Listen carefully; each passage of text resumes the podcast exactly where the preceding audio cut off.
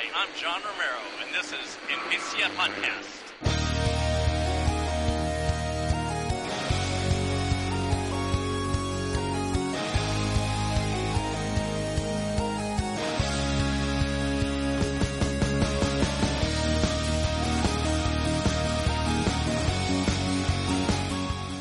Hola a todas y a todos, bienvenidas, bienvenidos al Envicia Podcast, este espacio donde comentamos las últimas noticias sobre videojuegos y analizamos los títulos que caen en nuestras manos. Estás escuchando el programa número 9 de la quinta temporada y estamos grabando a 9 de febrero de 2023, jueves. Y por aquí tenemos, como siempre, a Rodor y a Trouble, que han venido a hablar sobre videojuegos un rato. ¿Qué tal? ¿Cómo estáis? Buenas noches. Buenas noches. Oh, oh, oh. I got a love that keeps me waiting. Voy a tirarme todo el programa dando, chasqueando los dedos, fastidiando a todo el mundo y escuchando musiquita. Vale, Porque- el compás, ¿no? Hoy es que vengo con mucho ritmo. Hoy vengo totalmente sincronizado. Te mutearé la pista entonces. Correcto. Pues nada, estamos aquí de nuevo. Vamos a hablar un ratito sobre videojuegos. Justo anoche fue ese Nintendo Direct, que fue bastante esperado. Hay alguna cosita que otra por ahí importante que comentar, lo haremos después. Y seguimos viendo la serie de The Last of Us y hoy comentaremos el episodio 3 y 4. Y bueno, estaremos un poco de, de charlita sobre, sobre la serie, sobre diferencias con el videojuego, que nos gusta, que no nos ha gustado. Eh, y así vamos a tirar esta semana. ¿Cómo vais con los jueguecillos? ¿Estáis jugando mucho? ¿Os da tiempo? ¿Os da la vida para jugar? Lo justo y necesario eh, para poder sobrevivir a este podcast. Joder. Eh, yo sí, yo, bueno, el, el- lo bueno que tienen los, el haberme pasado un poco a la rama, no vamos a decir del todo triple A, pero bueno, por ahí ando todavía porque yo hoy tra- traigo el Hi-Fi Rush, Hi-Fi Rush y, y tampoco es que sea un indie, precisamente. Pero sí que es verdad que me estoy haciendo más uno con el Game Pass y oye, me da unas alegrías tremendas durante todos los días, uno- unas pequeñas partidas si se puede echar perfectamente.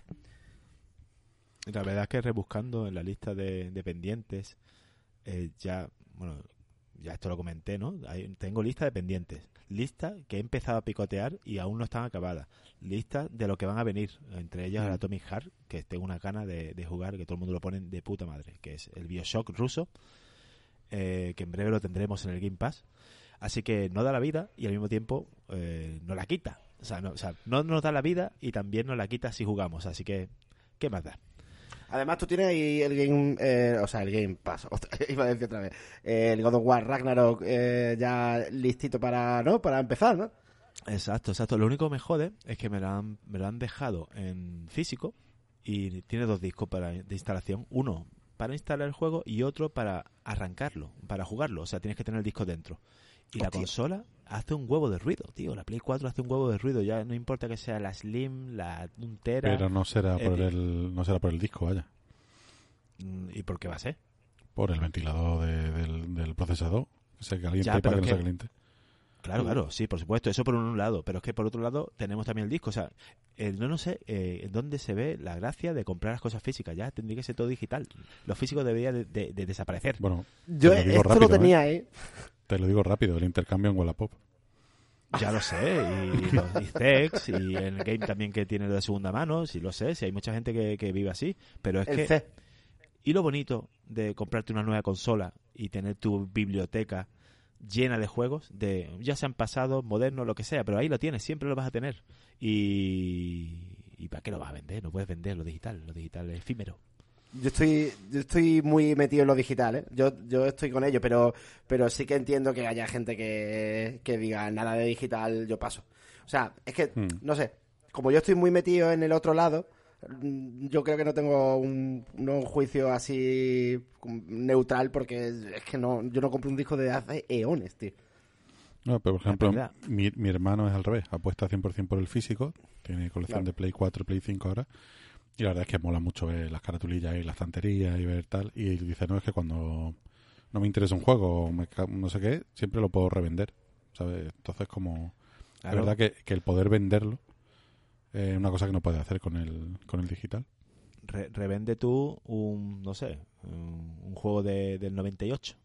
Pss, ¿Qué va a revender? Eso, a menos que sea una edición especial como... El 98, ha dicho algo.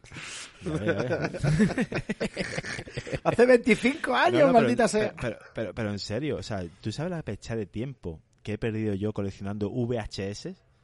Y algunas cuando grababa, ¿no? Cuando las la pirateábamos, ¿no? Y las grabábamos del, con, do- con, dos, con dos VHS, con dos reproductores, poniendo las etiquetas, eh, imprimiendo las La portadas. portada. Y ya, y ya no te digo con los juegos, que también...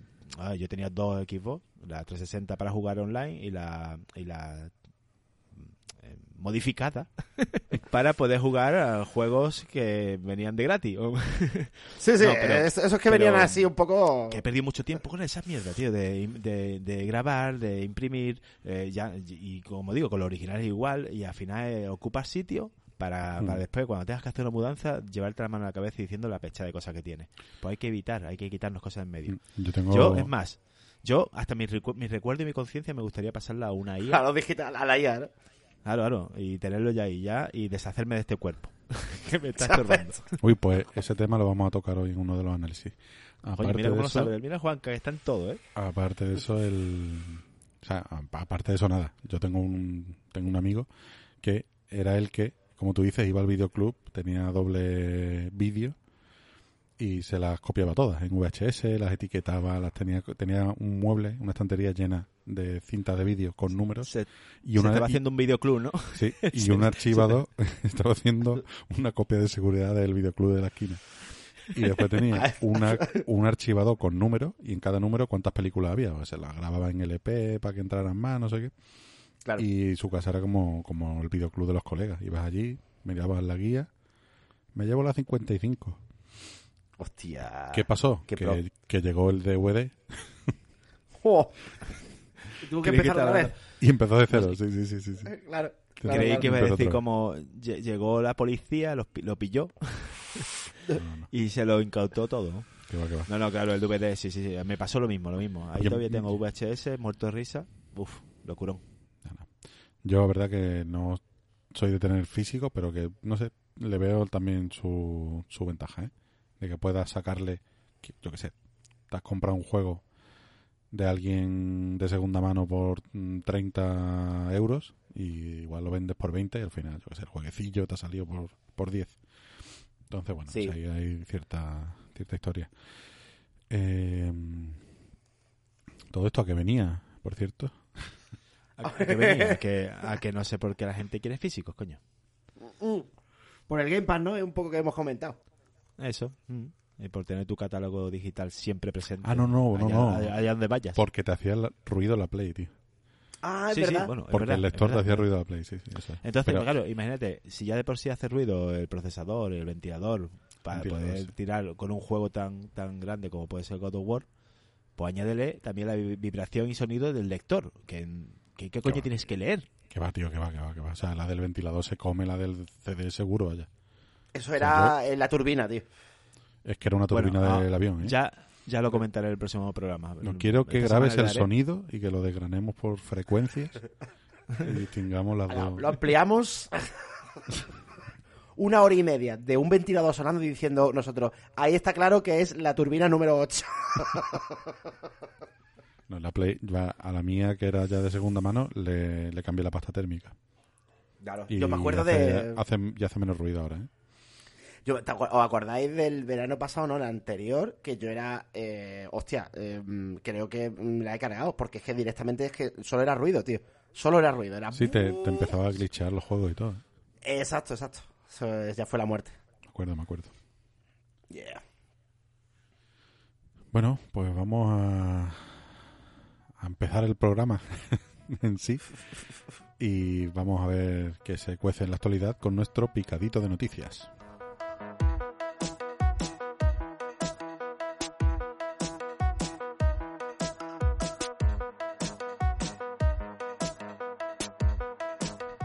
La 65ava edición de los premios Grammy de la música inauguran categoría Mejor banda sonora de un videojuego.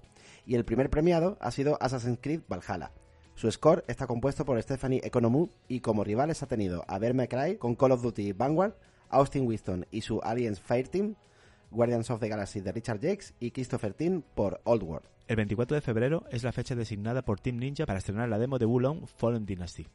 Podremos conservar el progreso de cara al juego final y si la completamos nos ganaremos por la patilla el DLC Crouching Dragon Helmet. El 3 de marzo tenemos una cita con el título y cabe recordar que estará de lanzamiento en Game Pass. Momento de ponerse las gafas y leerse los informes financieros. En concreto del que saca pecho Nintendo, que del 1 de octubre al 31 de diciembre de 2022 habría vendido la friolera de 8 millones de Nintendo Switch, colocándose como la tercera consola más vendida de la historia, superando así a Game Boy y Game Boy Color. Se nos acaban las partiditas al balón prisionero, y es que Knockout City cerrará sus servidores oficiales el próximo mes de junio. No obstante, Veran Studios ha comentado que se hará un apaño en la versión PC para que se puedan crear servidores privados y el título no desaparezca del todo. El mate vive, la lucha sigue. Al contrario que Tango Gameworks, que lo ha petado muy fuerte saliéndose del texto con su Hi-Fi Rush, los de Frictional Games se niegan a abandonar la vereda del terror y anuncian un nuevo título de la saga Amnesia, llamado The Bunker. Saldrá el próximo mes de mayo y de nuevo deberemos sobrevivir al acecho de una criatura en plena Primera Guerra Mundial. Mejor no salgas del búnker. Otro título al que dejan de hacerle casito es al Back 4 Blood, ese cooperativo a 4 vs zombies que tenemos en el Game Pass. Dejará de recibir contenido nuevo tras las tres actualizaciones grandes de las que ya disponemos. El título seguirá siendo jugable mientras Turtle Rock trabaja en su siguiente título. Pues hasta aquí el repasillo a la actualidad. Y bueno, pues ahí tenemos a la Nintendo Switch, que se ha colocado como la tercera consola más vendida de la historia. Le ha quitado ese puesto a la Game Boy, a la Game Boy Color. Y se ha quedado tercera. Y los puestos, o sea, la consola más vendida sigue siendo la PlayStation 2, con 155 millones. Seguida de la Nintendo DS con 154 millones, solo un millón menos, solo entre comillas, eh, un millón menos que la Play 2. Curioso. Y ahí y después ya va, va la Switch, que va por 122 millones y medio de unidades vendidas. Otra, yo sigo sin tener Switch y sigo esperando el siguiente modelo de la Switch, que no es que la no la comprase en su día, eh, no la compré en su día porque no, no me encajaba en tener presupuesto, por así decirlo, pero pero ya es como que igual ahora podría, pero me da como, ostras, igual me tendría que esperar, ¿no? Ya claro, sí. es que ya sí, Sí, sí, claro. sí, sí, sí, sí, sí, hombre, no. Ya veo una tontería, ya. Han O sea, pasado- tiene que estar caer, ¿eh? Lo mismo con, que con el libro de Patrick Rothfuss de, de- de El nombre del viento. El tercero Nunca- tiene que estar caer. Pues esto lo nunca igual, pasará, tiene- nunca tiene que pasará. esperar. O como el Silson, ¿no? Claro. que no termina de caer tampoco. El... Aquí la cosa es que, claro, por un lado, eh, la Switch es de 2016, es decir, tiene ya sus seis añitos y pico. Eh, pues se dice rápido, ¿eh? Y, y aquí lo, lo raro es que uno podría pensar que ya toca nuevo modelo de Switch o nueva consola de Nintendo, llámala como quieras. Pero es que Nintendo tiene muy pocos motivos para dar el salto, ¿eh? Porque se sigue vendiendo como churros. Es que, mm, es que podrían no hacerlo y, seguirían vendiendo y aparte que como eh, el parque de digamos de, consolas de, de la Switch está tan tan implementado y tan y funciona tan bien es que gastar dinero en algo que a lo mejor va a dividir a la, a la base de, de jugadores no sé tendrían que sacar un rollo como la de, de ese Elite no estaba la de ese Elite Hmm, Bueno, debe ser ahí. Hubo un ciento. hay unas cuantas no Sí, no, a ver, eh, yo creo que está medio claro que saquen lo que saquen, tiene que ser 100% retrocompatible. En cartuchos y en formas de jugar y en que tenga los Joy-Con y todo esto, ¿eh? O sea, yo creo que no hay mucho más allá que pensar que sea una Switch con mejor pantalla y con más potencia. Y ya. Claro. Un poquito más de resolución podría ser. Y ahí ya Sí. entraríamos a lo mejor, ahí va, en la versión un poquito más deluxe de, de los juegos, que a lo mejor con subirle un pelín la resolución tampoco habría que hacer grandes mecanismos ahí de, de cambio, de upgrade de, de juegos nuevos. O sea que también podrían jugar sobre seguro. Si es que lo tienen ganado, Nintendo lo tiene, lo tiene Pues, ganado. Lo tiene ganado y, y que, y que eso, que los números no corren en contra de ellos. es decir, eh, Claro. cuando vean que eso empieza a bajar, pues igual ya se lo plantean, pero por ahora es que va como un, sigue yendo como un tiro. Y el, no bajan los juegos, ¿eh? O sea, ponen la- las ofertas puntuales y ahí siguen añadiéndole pistas al Mario 8 y, y como si nada, oye. Total. Así que bueno, ya veremos qué pasa. Eh, Que por cierto, yo tengo una, una Switch en casa y no he jugado, tío. O sea, es lo, soy lo peor, tío. La- me la dejó Calderón, o sea, aquí un saludito, eh, que estará currando ahora mismo, no ha podido acudir a la llamada, pero, pero ahí la tengo, tío. Y se la tengo que devolver y, joder, y mm, ahora es cuando me entrarán ganas de jugar al Zelda. One more time. Dices tú. Y yo que la tengo en casa, con el, con el Zelda y todo. Pero es que. Tía, es verdad. yo, soy, yo soy más de mandito y tele, tío. Eh, A mí las portátiles. No sé, hay algo ahí que no. Por eso me gustaría probar la Steam Deck a ver qué tal, pero yo creo que tampoco. Yo, como te digo, soy más de mando a la barriga y televisión. a ver, a mí me pasa un poco eso. ¿eh? O sea, yo con el PC tengo la 3DS también, sigue en activo. Tengo por aquí la Wii, la Wii sigo. Sigo usándola con los, con los peques. Hostias. Y la Play 4 y es como, ostras, que ahora una Switch. ¿Quién, quién va a gestionar esto ahora, sabes? no, no quiero otro cacharro para, para, para gestionar. vaya. Dale. Pero bueno, algún día, imagino, si Nintendo hace la, su siguiente consola retrocompatible, ahí sí que entro al trapo. Vaya. Pues después volveremos con Nintendo, pero ahora sí me gustaría que hiciéramos un parón en el camino y nos, bueno, no sé, igual en una gasolinera abandonada y nos paráramos un poco a rebuscar, a ver si encontramos algo de, víveres y mientras acampamos allí mismo, pues eh, siempre con la escopeta, con el rifle a mano, eh, comentemos un poco lo que nos ha parecido los últimos dos episodios de The Last of Us.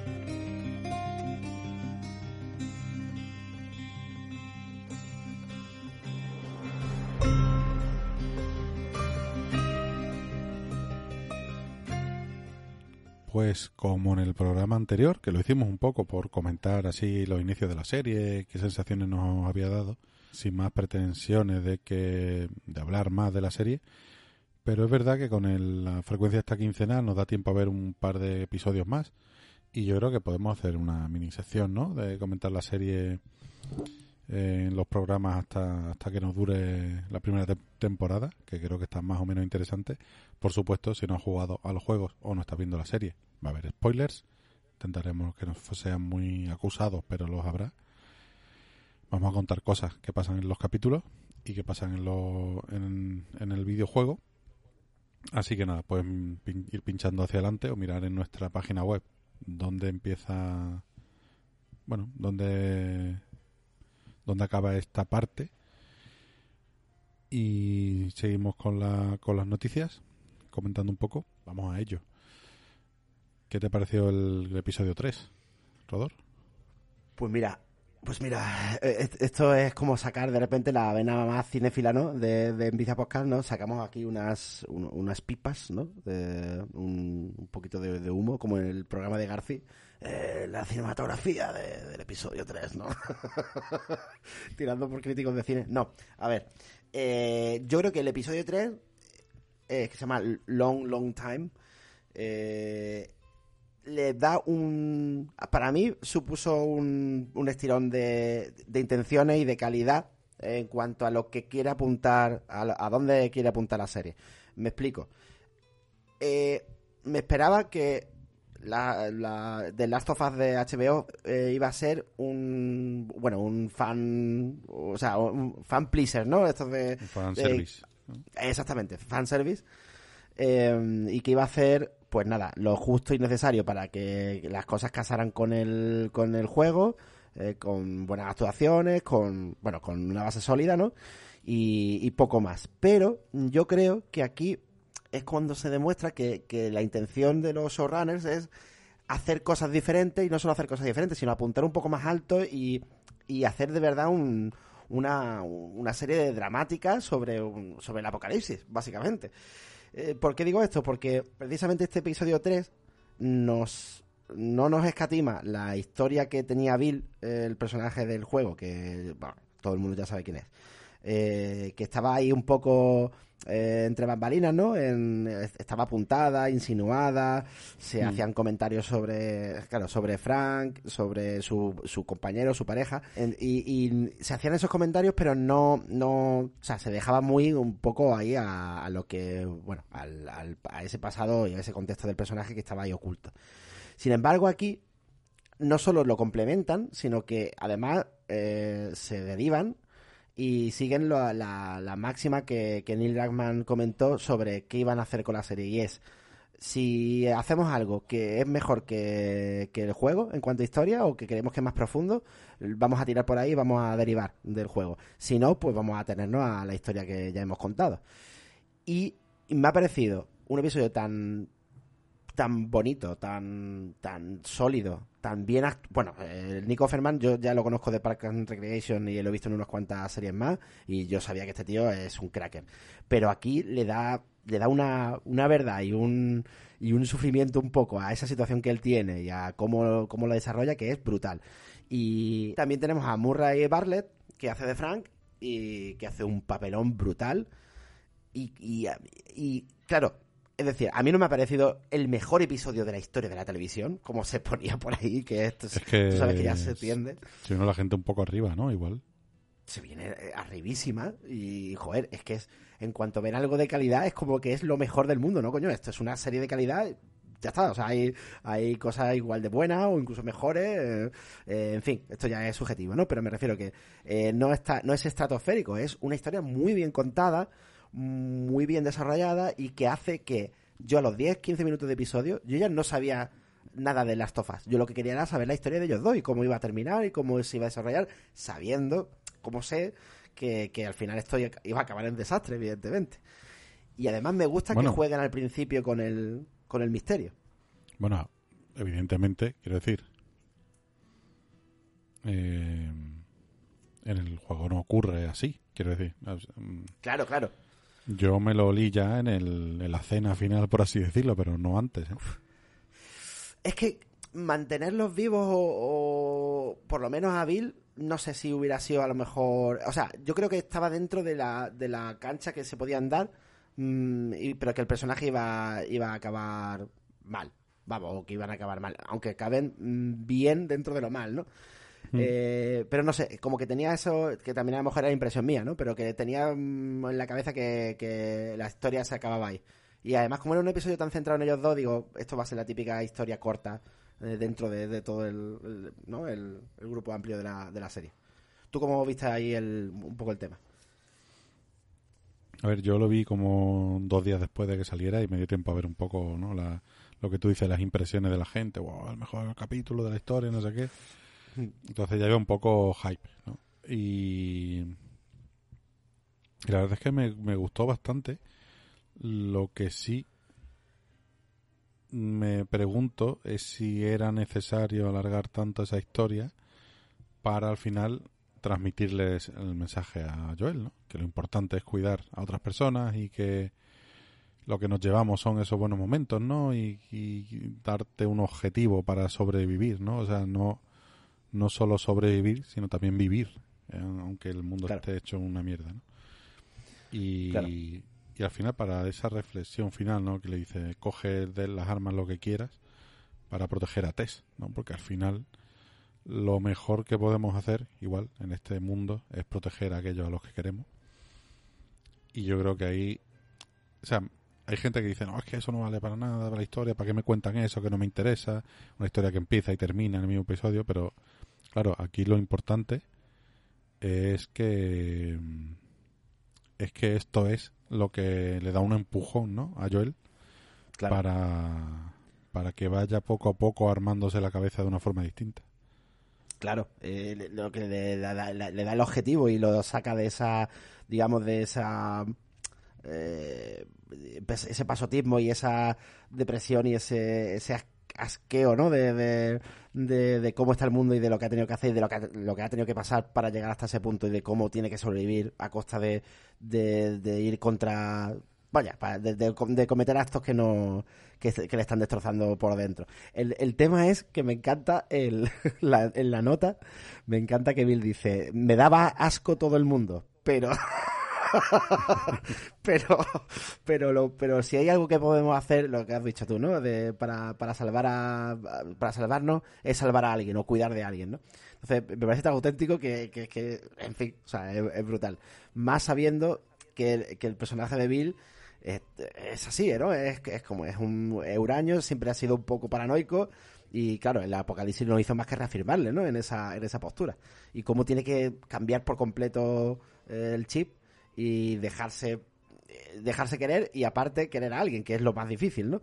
Y, y, joder, a mí me parece un episodio, un capitulazo bestial y, y que le da como un, un toque de, de, de, de decir, joder, esta serie va por todas y va bien, y va y es valiente y, y sobre todo toca los palos que tiene que tocar, ¿no? Eh, de forma universal, no sé. A mí me pareció un capitulazo, la verdad. No el mejor de la historia de la televisión, evidentemente, pero un capitulazo. Pues a mí también me ha encantado el capítulo, la verdad. Eh, ha sido un capítulo muy bonito, eh, fuera de todo lo que es el entorno apocalíptico. Eh, hay fe, hay esperanza y existe el amor. También es verdad que el ambiente en el que se crea, pues es un ambiente más, más tranquilo, más seguro. Entonces da oportunidad a que ellos puedan entablar esa relación de esa, de esa manera tan, tan bonita. Y, y, y como digo, encontrar, o sea, profundizar mucho en la historia de Bill, que en el juego pues es alguien que estaba ahí, que es un loco de la pradera, ¿no? Que se había hecho su, su, su vida solo, solitaria, y de que aquí empiezan a explicar eh, qué, qué le pasa y encima tiene un final diferente al, al del juego, pues espléndido. Ya algo, algo distinto, porque ya es verdad que el episodio 2 era calcao al, al juego, pues aquí nos meten ya algo nuevo, ¿no? Entonces no sé si esta dinámica la van a continuar con el resto de personajes, porque ya en el final del, del episodio 4 tenemos aparecen dos personajes del juego y a lo mejor ya empezamos eso, empiezan a explicar un poquito quiénes son, eh, a lo mejor hay una historia detrás, no sé, no sé si van a seguir por ahí. Pero con esto que han hecho con Bill y Frank, me, flipó. También eh, opino que Bill se enamoró de Frank a primera vista. ¿Y en dónde se ve eso? En que le prepara un pedazo de plato. Sí, sí, sí, sí, hombre. Esto, esto no es de vete y vete, o sea, come esto, comete un bocata y vete Y ya, vete. ¿sabes? Exacto. no, no, no. Eh, esto es dar pie a, por favor, quédate conmigo. Era una cita, tío, era una cita. Sí, sí, una cita hecha y derecha, ¿eh? En un Totalmente. mundo apocalíptico. Además, La que sí. se está duchando y, y llega el otro y dice, oye, que ya está la, la comida. Oye, que lo estoy flipando con la ducha, ¿eh? Déjame un rato. Y, y se ve como la cara de que quiere decir, hostia, que se lo está, al final está tranquilo, bien. Que se va a reír y dice, no, no, no, un momento. oh, eh, eh, o sea, cuidado, ¿eh? Que aquí puede haber gato encerrado. Sí, Pero sí, como sí. que ya empieza como a saber que a, que a lo mejor ha encontrado a alguien. O sea, esto, esto está guay. Cuando se sentó frente al piano y Frank le dejó a, a Bill tocar su propio piano, bueno, ese piano que tenía supuestamente abandonado, cuando le da la espalda a Frank, lo juro, yo estuve diciendo, ya verás. Sí, que yo mete- también. Le mete, le mete una hostia y se queda con todo, o lo que sea, Mm. cualquier cosa Sí. así, ¿sabes? Sí, lo sí, que tío. menos esperaba es que fuese a, desarrollarse esta historia de amor tan, tan bonita, ¿sabes? Sí, sí, sí. Además que es que es muy... eh, sabe, sabe muy bien perfectamente el, eh, el director del episodio decir, ah, te voy a poner aquí el, el- el peligro delante y para que lo piense y, te- y, de repente romperte un poco los esquemas. Eso está muy guay, tío. Eso está muy, pero que muy guay. Está bien. Como estamos en los tiempos que estamos, el episodio, bueno, pues por ciertos sectores eh, con los que no con los que no simpatizamos y intentaron hacer un review bombing que le salió mal porque a pesar de un montón de el Metacritic, ¿no? El- Sí. de hacer un montón de puntuaciones de cero o de uno, me parece que es el mínimo que se puede hacer. Eh, nada, al final el episodio ha salido con valoración positiva, con todo y con eso. Y, y la verdad que es un e- muy buen episodio. Yo ya te digo, igual se alarga mucho para lo que quiere contar al final, pero mola ver, mola ver la historia de estos dos. La verdad es que está guay. Mm. Eh, y después vamos con el, con el cuarto episodio. Si retomamos ahí un poco más la estructura clásica, ¿no? De lo que es el, de lo que es el videojuego, con ese Joel y esa Ellie eh, como una road movie, haciendo carretera, acampando y buscándose un poco la vida conforme avanzan. Uy, para mí este episodio que empieza a forjar la relación entre ellos dos, ¿eh? Y la hace muy bien. Eh, yo no sé si por ahí habéis escuchado que a lo mejor es lento, que no pasa demasiado. Joder, tío, yo no sé. eh, no sé, No, eh, apreciaciones. ¿eh? Pero para mí está perfecto, tío. O sea, es, es como tiene que ser. De hecho, empezaba ya a echar un poco de menos conversación entre ellos dos, que, no, que empezara la rudeza a bajar un poco por parte de Joel. Y, y aquí empieza sutil, pero empieza y empieza bien y con los chistes. Joder, tío, es que es la esencia, tío. Yo la vi, ¿eh? La vi, la esencia. la- Además, mm, ya la Bella Ramsey ya, ya la veo, tío. Ya la estoy viendo con las dos posiciones. La posición eh, de cachondeo, paso de todo, a tomar por culo todo, y la parte oscura, mm, no me fío, tengo miedo, pero no lo voy a... No sé, lo, lo veo, lo, está presente, ya lo, lo Mm. noto. Y, y sobre todo la relación entre ellos dos, claro. Sí, sí, sí, sí. No solo, no solo la relación, sino también la... Lo que le faltaba a Joel es tener esa confianza sobre ella. Y eso sucede ya con el arma, ¿no?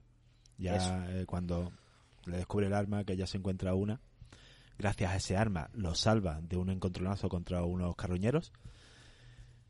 Y él se la quita, ¿no? Medio así, medio mosqueado, de tío, ¿qué haces, no? Pero después se la da, porque claro, ya se da cuenta que, ah, tío, o sea, es que es otra más que está en mi equipo y necesita también estar armada, necesita bueno, y ya, y ya empieza ahí, ya es como, hay una especie de ahí de, de soltura, de esa tensión que tenía yo el to- durante los primeros episodios con ella, que ya se nota ya que, oye, ya hay una risa, incluso le cuenta ahí un chiste y él, y él intenta no reírse porque tiene que seguir ser- siendo esa persona dura, pero no puede y empieza a reírse y lo juro que esa escena a mí me Mm. sacó, la- o sea, al final te ríes tú también como espectador y ya empatiza con los dos y dices, coño, es que somos, somos humanos, ¿no? Claro. Yo precisamente cuando escribí sobre el juego, tenéis el artículo en www.envicia.com, eh, le criticaba un poco al videojuego que me faltaban escenas de Joel y Ellie haciendo migas, ¿no?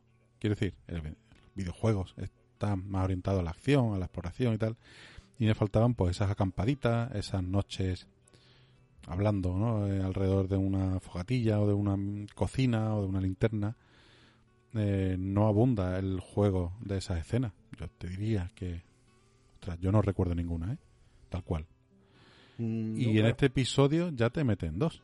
O sea, ya está la del mitad del bosque y después la del. La que se echan a dormir los sacos, ¿no? En el, en el edificio este que se esconden. Sí.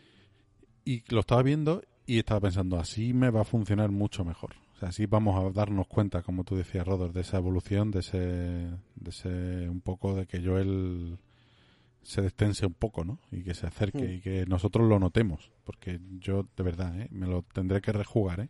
Pero en el primer juego yo no veo, no recuerdo ningún momento en el que el tío se destense completamente con Ellie. Incluso ni en el final, ¿eh? O sea, que, que el tío se mantiene ahí en sus 13 y no, no se abre, no, se, no le cuenta todo a Ellie y no sé, no sé. A mí eso me, me chocó un poco del, del juego. Pero como bueno, tendré que rejugarlo porque, bueno, quiero, quiero recordar si era tan así o no. O fue una percepción Mm. mía. En cualquier caso, bueno, vemos esos momentos de cercanía y vemos a Joel. ¿Puede ser la primera vez que vemos matar gente así a tiro pelado? Sí, yo creo que sí. Sí, ¿no? Porque antes Sí, sí. vemos contra los contra los, los zombies, vaya, Sí. contra los infectados, pero esta es la primera vez que hay un enfrentamiento a cara, a tiro, a cara descubierta y claro, eh, ahí nos ponemos un poco la piel de Eli de decir, ostras, cuidado que este brom- bromas pocas aquí. ¿eh? en realidad. Sí, sí, bromas poca, pero explícito como el juego no lo es. Y yo me esperaba que iba a ser, que iba a ser algo así. Mm. Incluso eh, los nuevos personajes presentados, ¿no? Que son los, como los- la jefa o la, presidenta, o iba a decir, la jefa de los de los de los scavengers esto, de los de los carroñeros, que le- también mata a uno de los suyos porque tiene que decirle algo y no le dice dónde están, ¿no? Y Mm. tampoco se ve nada. Se ve una puerta, el marco de Mm. la puerta que ella dispara y ya supones que el tío muere. Y esto igual, el enfrentamiento contra él y contra Joel, eh, lo hacen desde lejos, eh, uno de ellos entra en la zona donde ellos está, Ellie escondida y dispara y no se le ve cómo dispara, solo se supone o suponemos que ha, bueno, que ha sido Joel y que ha matado al enemigo. Pero no hay nada explícito y en el juego es mucho más gore. Así Claro. que parece que se están o se están ahorrando eso, esa parte górica para los infectados y con los humanos están siendo más bueno, pues más éticamente correctos porque por ahora he hecho en falta eso. He hecho falta un poquito más de, de, Mm. de violencia explícita. Yo creo que lo están haciendo mm, también para los infectados porque la escena con Ellie eh, mirando al infectado, hay una parte un pelín goretil, pero no sale sangre, no hay nada, es simplemente que intenta mirar, ¿no? Cuando le corta Mm. y ve que por dentro está lleno de eso, de hongo, y luego cuando se lo carga, está off cámara, igual que el, el resto de muertes que, que ha habido. Yo creo que lo están eh, atenuando un poco para que no, para que hacerlo, no te voy a decir familiar, pero sí más visible para gente más, más pequeña que haya podido jugar el juego, es profeso. Porque HBO, si hay algo que está de- desde siempre definido en HBO, es que no se cortan en enseñar sexo explícito, violencia explícita y sin ningún reparo. Y yo creo que lo están haciendo a propósito, tío. No sé. ¿eh? Sí, hombre, seguro, vaya, que son conscientes de eso. No sé, igual se guardan esas cositas para enfrentamientos más adelante o más clave o más in- importantes, no sé. Veremos, a ver. Mm, Yo no recuerdo esta parte en el juego, ¿eh? O sea, mm, no recuerdo que le hagan una emboscada y que pierdan... O sea, ahora mismo pensando, no sé cuándo pierden la furgoneta realmente. Sí, Imagino que será un episodio claro. parecido, ¿no? ¿O qué? Sí, sí, en el juego, eh, la primera vez que llegan a una ciudad grande, cuando empiezan a moverse por las calles entre coches, de repente reciben un ladrillazo en el, en el parabrisas y él atraviesa una, un supermercado, una tienda, y ahí donde se bajan y empiezan... Eso es en el juego sale. ¿no? Sí, es verdad, es verdad, es verdad. Lo, Sí, lo di- recuerdo. lo dije y digo, mira, esto es igual que el juego, tal cual. Bueno, esa parte la he borrado total. ¿eh? Y nos presentaron también un poco a uno de esta, esta líder del, del grupo este, que, que bueno, ahí nos mostraron algo que, bueno, los que hemos jugado al juego ya sabemos de qué va, que es ese suelo en el sótano como que se mueve, algo, bajo tierra. Eh, que bueno, pues suponemos que es un, un hinchado, ¿no? Yes. Pero iba a preguntar, ¿eh? Yo tengo esa duda. ¿En el juego salían desde el suelo? No, Hostia, no me acuerdo, no me acuerdo, tío. no, no, no. Eso, eso, La- esos son los locus. Los locus del Gears of War, esos sí salen del, del, la, del suelo, la tío. primera vez que vemos uno, o no sé si que lo vemos, pero que nos enfrentamos es en el gimnasio, En el cuando gimnasio. ¿eh? estamos con Bill, de hecho. Es verdad. Es cierto. Pero Bill is dead. Oh, fucking man. Y el próximo episodio es ya este este sábado, ¿no? Bueno, este sábado. Cuando escuchéis esto será el sábado pasado. Sí. sí, porque además coincide con la Super Bowl del lunes y la han decidido adelantarlo al sábado. Lo que yo espero, bueno, no, claro, es que el lunes no va a haber. O sea que est- este del sábado y hasta la semana que viene, o sea, la siguiente, ¿no? Entiendo. Mm. Claro. Imagino, sí. El sábado es el quinto y el lunes de dentro de dos semanas será el sexto. Exacto. Por ahora, ¿cómo veis la serie? Bien, ¿no? Yo a tope, tío. Vamos. Perfecto, perfecto. Tope, la verdad es que no, no está defraudando nada. No, en ningún momento he dicho, "Mm, esto lo han hecho mal. No, no, eh, al revés. Encima están aportando más cosas de lo que sale en el juego, más profundidad y eso es ide- ideal, vamos. Usted casi Y lo además- que más me gusta es que se ha confirmado la segunda temporada. Claro, claro. Ahí luz Eso verde, es, totalmente. eso es. Yeah. Que, Además- Veremos a, veremos a, a Abby. ¿Quién será? Habitank. Habitank, ¿Eh? Hacemos una porra, una porra de quién, quién será Abby. Yo, yo digo a la grandullona de Juego de Tronos. Sí, dice, tío. tío? Qué ah, Esa tía es gigante, esa tía mide dos metros. Y Sí, sí, también, coño. Que va, que va, que va, que va. No, va. la vi, lo que pasa es tancona. Es tancona. está, está, está petada, pero no, no es una tía alta. Eh, no sé, yo Bueno, creo que bueno, se- ya veremos, ya yo- veremos. Yo, creo que será una actriz que no, que no conocemos y ya está. Que se ajuste al perfil físico y punto. Pero vaya, ya me gustaría a mí verla pelear con la, con la Bella Ramsey, como comentamos en el programa anterior. Uf. Y cogerán, no sé, eh, se me pino a la cabeza la novia de Ellie en la segunda parte, Mm. que era una actriz no conocida, Ah. pero que usaron su imagen tal cual no en el juego, ¿no? No era un, do- un actor de doblaje ni de, de movimiento, no era su imagen tal cual en el, ju- en el juego. Sí. ¿La cogerán para la segunda parte? Yo Bueno, la cogería. A, a Abby también, ¿eh? Lo que Claro, pasa es que, coño. que esa chica no sé si, si es actriz, la, la de Es Abby, verdad, ¿no? es verdad. Yo, yo hablando de, de la grandullona de Juego de Tronos y puede ser la misma, quién sabe. Joder, Es que- sería, sería ideal entonces. Ya Que- está, eso, eso. Esa es mi segunda opción. La, la cosa es que la, la, eh, la actriz que pone la cara para la novia de, de Ellie en el- la segunda parte, eh, creo que ha hecho papeles cortos, pequeñitos, pero eh, vaya, está en el mundo de, de, de, la- de las pelis. Y sale, por cierto, en un Devolver eh, digital de estos, en una de las presentaciones de Devolver. Creo que en la del año pasado salía Mm. en, allí en la mesa con la peña. O sea que lo mismo, joder, yo es que me pegaría total, ¿eh? No sé, a ver, a ver. Para mí, tío, de verdad que está la serie está teniendo, está, co- está cogiendo un cariz que, mm, que me está interesando más que el juego, tío. está de puta madre. A mí yo ya escucho a gente que no ha jugado al juego que está deseando jugar al juego. Digo, ¿de verdad?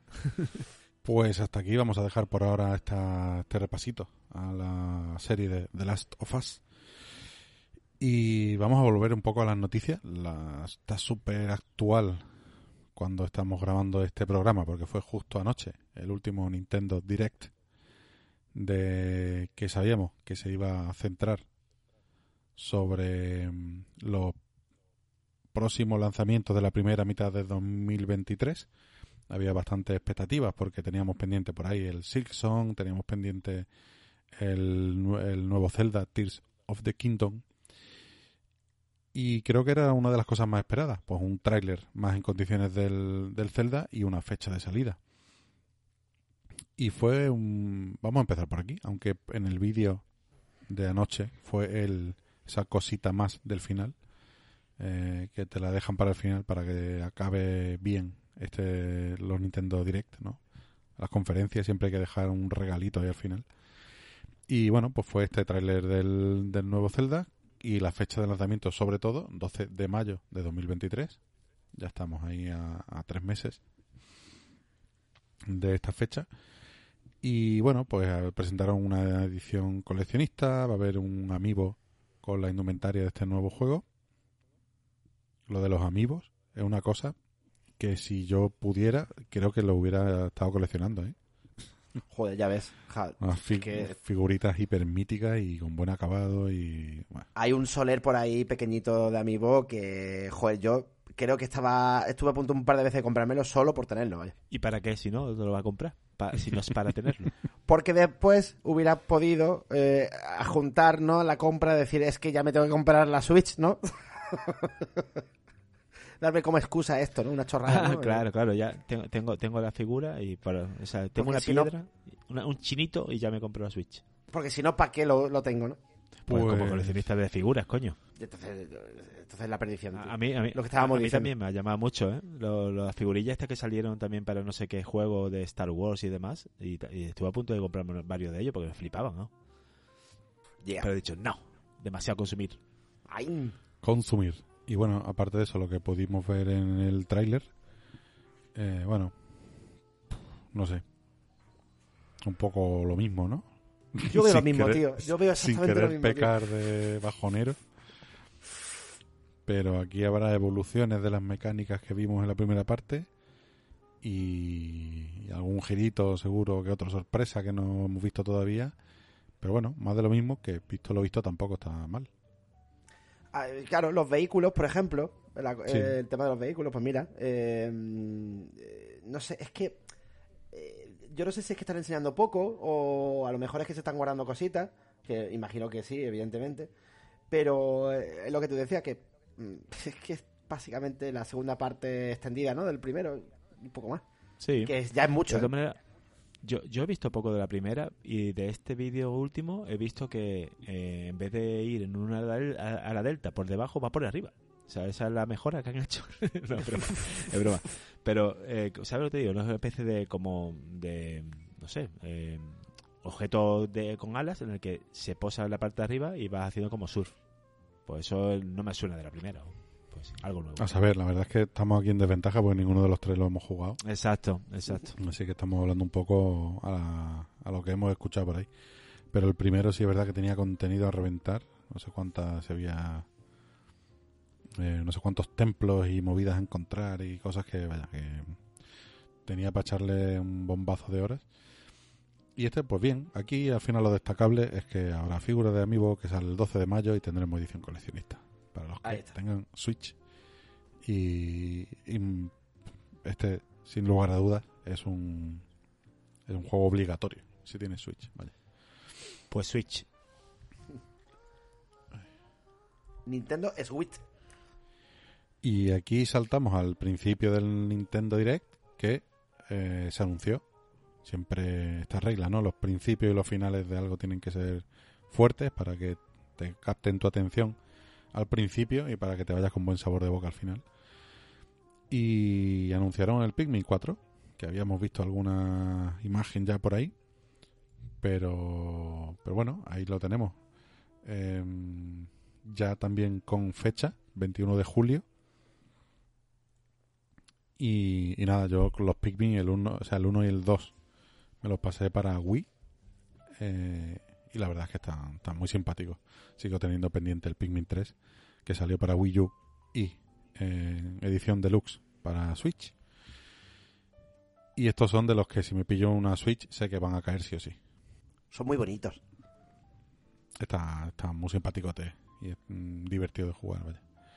Por ahí apareció el rescate este de Samba de Amigo, que no comentaré mucho más porque es un, juego, un party game de moverse al ritmo. Samba, di amigo.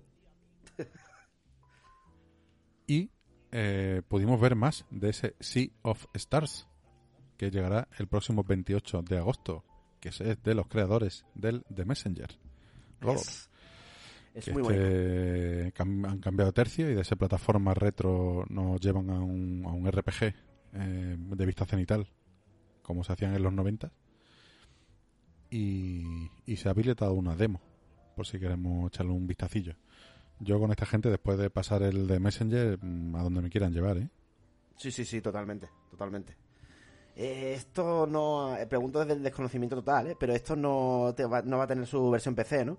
¿O sí? Pues no lo sé, la verdad. No lo sé. Es que esto yo lo quiero, tío. Podría ser, porque bueno, eh, The Messenger realmente salió en, salió en PC también. Sí, sí, en Claro. Steam. Esto sale en Ah, Steam. también. perfecto, perfecto, Sí, sí, perfecto. sí, sí, sí. Good, good, good, good, good. Esto sale en Steam el 30 de agosto. Adjudicado. Ok. Em, en general, el Nintendo Direct hubo mucho remake, mucho DLC. Y, y entre ellos, yo voy a destacar, bueno, el de Advance Wars 1 más 2, que ya estaba anunciado, pero lo retrasaron porque justo, eh, por desgracia, iba a salir cuando empezó la guerra de Ucrania y como que la temática no encajaba muy bien. Y ahora sí han anunciado que saldrá el 21 de abril. Así que bien por ahí. Son dos juegos clasi super clásicos de Game Boy Advance. Y esto, bueno, es un, es un remake en toda regla. Y de remake también anunciaron, eh, por un lado, el Metroid Prime. Que a pesar de. Lo llaman Metroid Prime Remaster. Pero esto es un remake en toda regla. Porque todos los gráficos son nuevos. Eh, todas las texturas son nuevas, la forma de cómo se juega puede jugar de la forma clásica o, o con controles más actuales. Y, y nada, pues este es un juego de ese primer Metroid que salió en primera persona para el GameCube, si no recuerdo mal. Y yo lo jugué un poco en el Metroid Trilogy que salió para la Wii, pero no lo, no lo avancé mucho, no lo avancé mucho, pero tiene es un tipo de juego que tiene muy, muy buenas ideas. Así que yo creo que habrá mucha gente que entre aquí al trapo con este. ¿eh? Yo los Metroid sé que me gustarían si le diera caña, pero uf, es que está, está el impedimento ahí de la, plataforma. Si algún día me pillo la, la, la Switch o, o, o- o la siguiente, algún Metroid de cabeza vaya. Este en cuestión está disponible ya. O sea, lo anunciaron y ya está, ya está para, para comprar. Otro teaser que nos dejaron por ahí, pues que habrá un nuevo juego del profesor Layton. Profesor Layton y el nuevo mundo de vapor. Que tiene muy buena pinta. Ahí poco vamos a echar de menos la voz que tenía en español. ¿Era en español o era en inglés? No recuerdo, pero el actor que le daba voz a Layton eh, falleció el año pasado, creo. Quiero recordar. Así que bueno, lo escucharemos con otra voz. Y se anunció también el remake, que es un poco, bueno, este sí fue un poco remaster de los de una serie de juegos que traje yo aquí a analizar. Los, ahora se me ha ido el nombre. Los Etrian Odyssey, que traje el, el análisis para la 3DS de la, de la primera parte. Y aquí te sacan los tres, los tres primeros, para la Switch, en remasterizado en HD, con nuevas ilustraciones, etcétera. Cuidado con este, que esto es droga dura. O sea, no droga dura, quiere- quiero decir que son juegos difíciles ¿eh? y densos. Hostia. Y tres juegos de estos, hay mucho contenido ahí. ¿eh? Que tiene que entrar, tiene que, tiene que cogerle el rollo. Son difíciles, pero bueno, me alegra que los sigan manteniendo con vida por ahí. O que sigan buscando nuevas plataformas donde poder jugar a ellos. Vaya. Yo este sería, salvo precio, este sale el 1 de junio, pero salvo que el precio fuera un pasón, eh, yo este sería esta un- una trilogía que me pillaría. Vaya. También. Es- Este es el, de, el que dijimos que era un poco de papel y, y boli, ¿no? De hacer los cuadraditos y de, Mm. y de Mm. encontrar la... Claro, sí, sí. Sí, sí, un Dungeon Crawler, un J, un J, un Japan Dungeon Crawler, Mm. que puedes pintar el mapa a manica en la misma pantalla y tal, y, y es complejo, un juego difícil.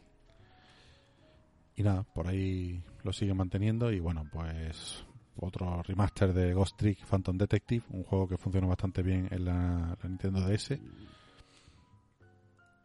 Ah, un nuevo juego de Tron, el bueno, también el pudimos ver imágenes del Bayonetta Origins Cereza and the Lost Demon que al parecer controlas a los dos personajes a la vez, cada uno con un stick. Habrá- tendremos aquí eh, Cereza no puede atacar y el, y el que la acompaña, que es Cheshire, el gato Cheshire, eh, sí puede atacar y habrá que jugar aquí un poco al, al ¿cómo se llamaba el del juego del primer juego del, del Fares? El... eh, Brothers, ¿no? Brothers. Eso, eso. Yo creo que cogerá un poquito de días de por ahí. Y un montoncillo más de juegos. La verdad es que fue un buen Nintendo Direct. Duró unos 40 minutos. Y, y bueno, hubo ampliaciones de juegos para ese online. eh, esa suscripción online de la Switch con el expansion pack. Que meten juegos nuevos a los emuladores. eh, y meten eh, o sea, juegos nuevos a los emuladores que ya existían y aparte añaden juegos de la Game Boy original y de la Game Boy Advance. O sea, meten como dos emuladores nuevos. Así que bien, tu, tu- tuvo bien. El igual, o sea, no iba sobre, no hubo grandes juegos desconocidos que de repente nos los plantaran como novedad, pero sí se cerraron casi todas las fechas, que era un poco de lo que se trataba, de aquellos que ya conocíamos. Y muchos con demos eh, justo después de terminar el direct o directamente disponibles o, pues, cositas así. La verdad que estuvo, estuvo bien. Guay, en la línea de Nintendo, ¿no? Eh, sin mucha excedencia, pero, pero bien. Hmm. Uy, el Octopath. Traveler 2 también estaba por aquí, lo estaba viendo. Hmm. Sí, sí. Pues nada, vamos a dejar por aquí, si os parece, el comentario de, de la actualidad. Y vamos a empezar con los análisis. Em, si quieres, Rodor, empezamos con el que traes tú, que Sí. creo que va, que va a encajar bien Yes. por lo actual y por el por la impresión, la buena impresión que ha dado a todo el que lo ha probado, ¿no? Sí, porque además, no sé si estáis escuchando esa musiquilla. Hay un como un ritmillo, ¿no? Que viene como de lejos, pero me está haciendo como, ¿no? El, el- ya estoy moviendo la patica, se me están moviendo las canillas, ¿no? Yo creo que esto es porque eh, toca hacer la review del, del último lanzamiento de Tango Gameworks y lo vamos a presentar como el nuevo disco de Tango, de Tango Gameworks porque viene cargado de música, es un álbum muy, muy rock and rollero y, lleno de- de dinamismo y de, y, de, y de buen rollo. Estamos hablando de la sorpresa de, de este mes, que no es otro que Hi-Fi Rush.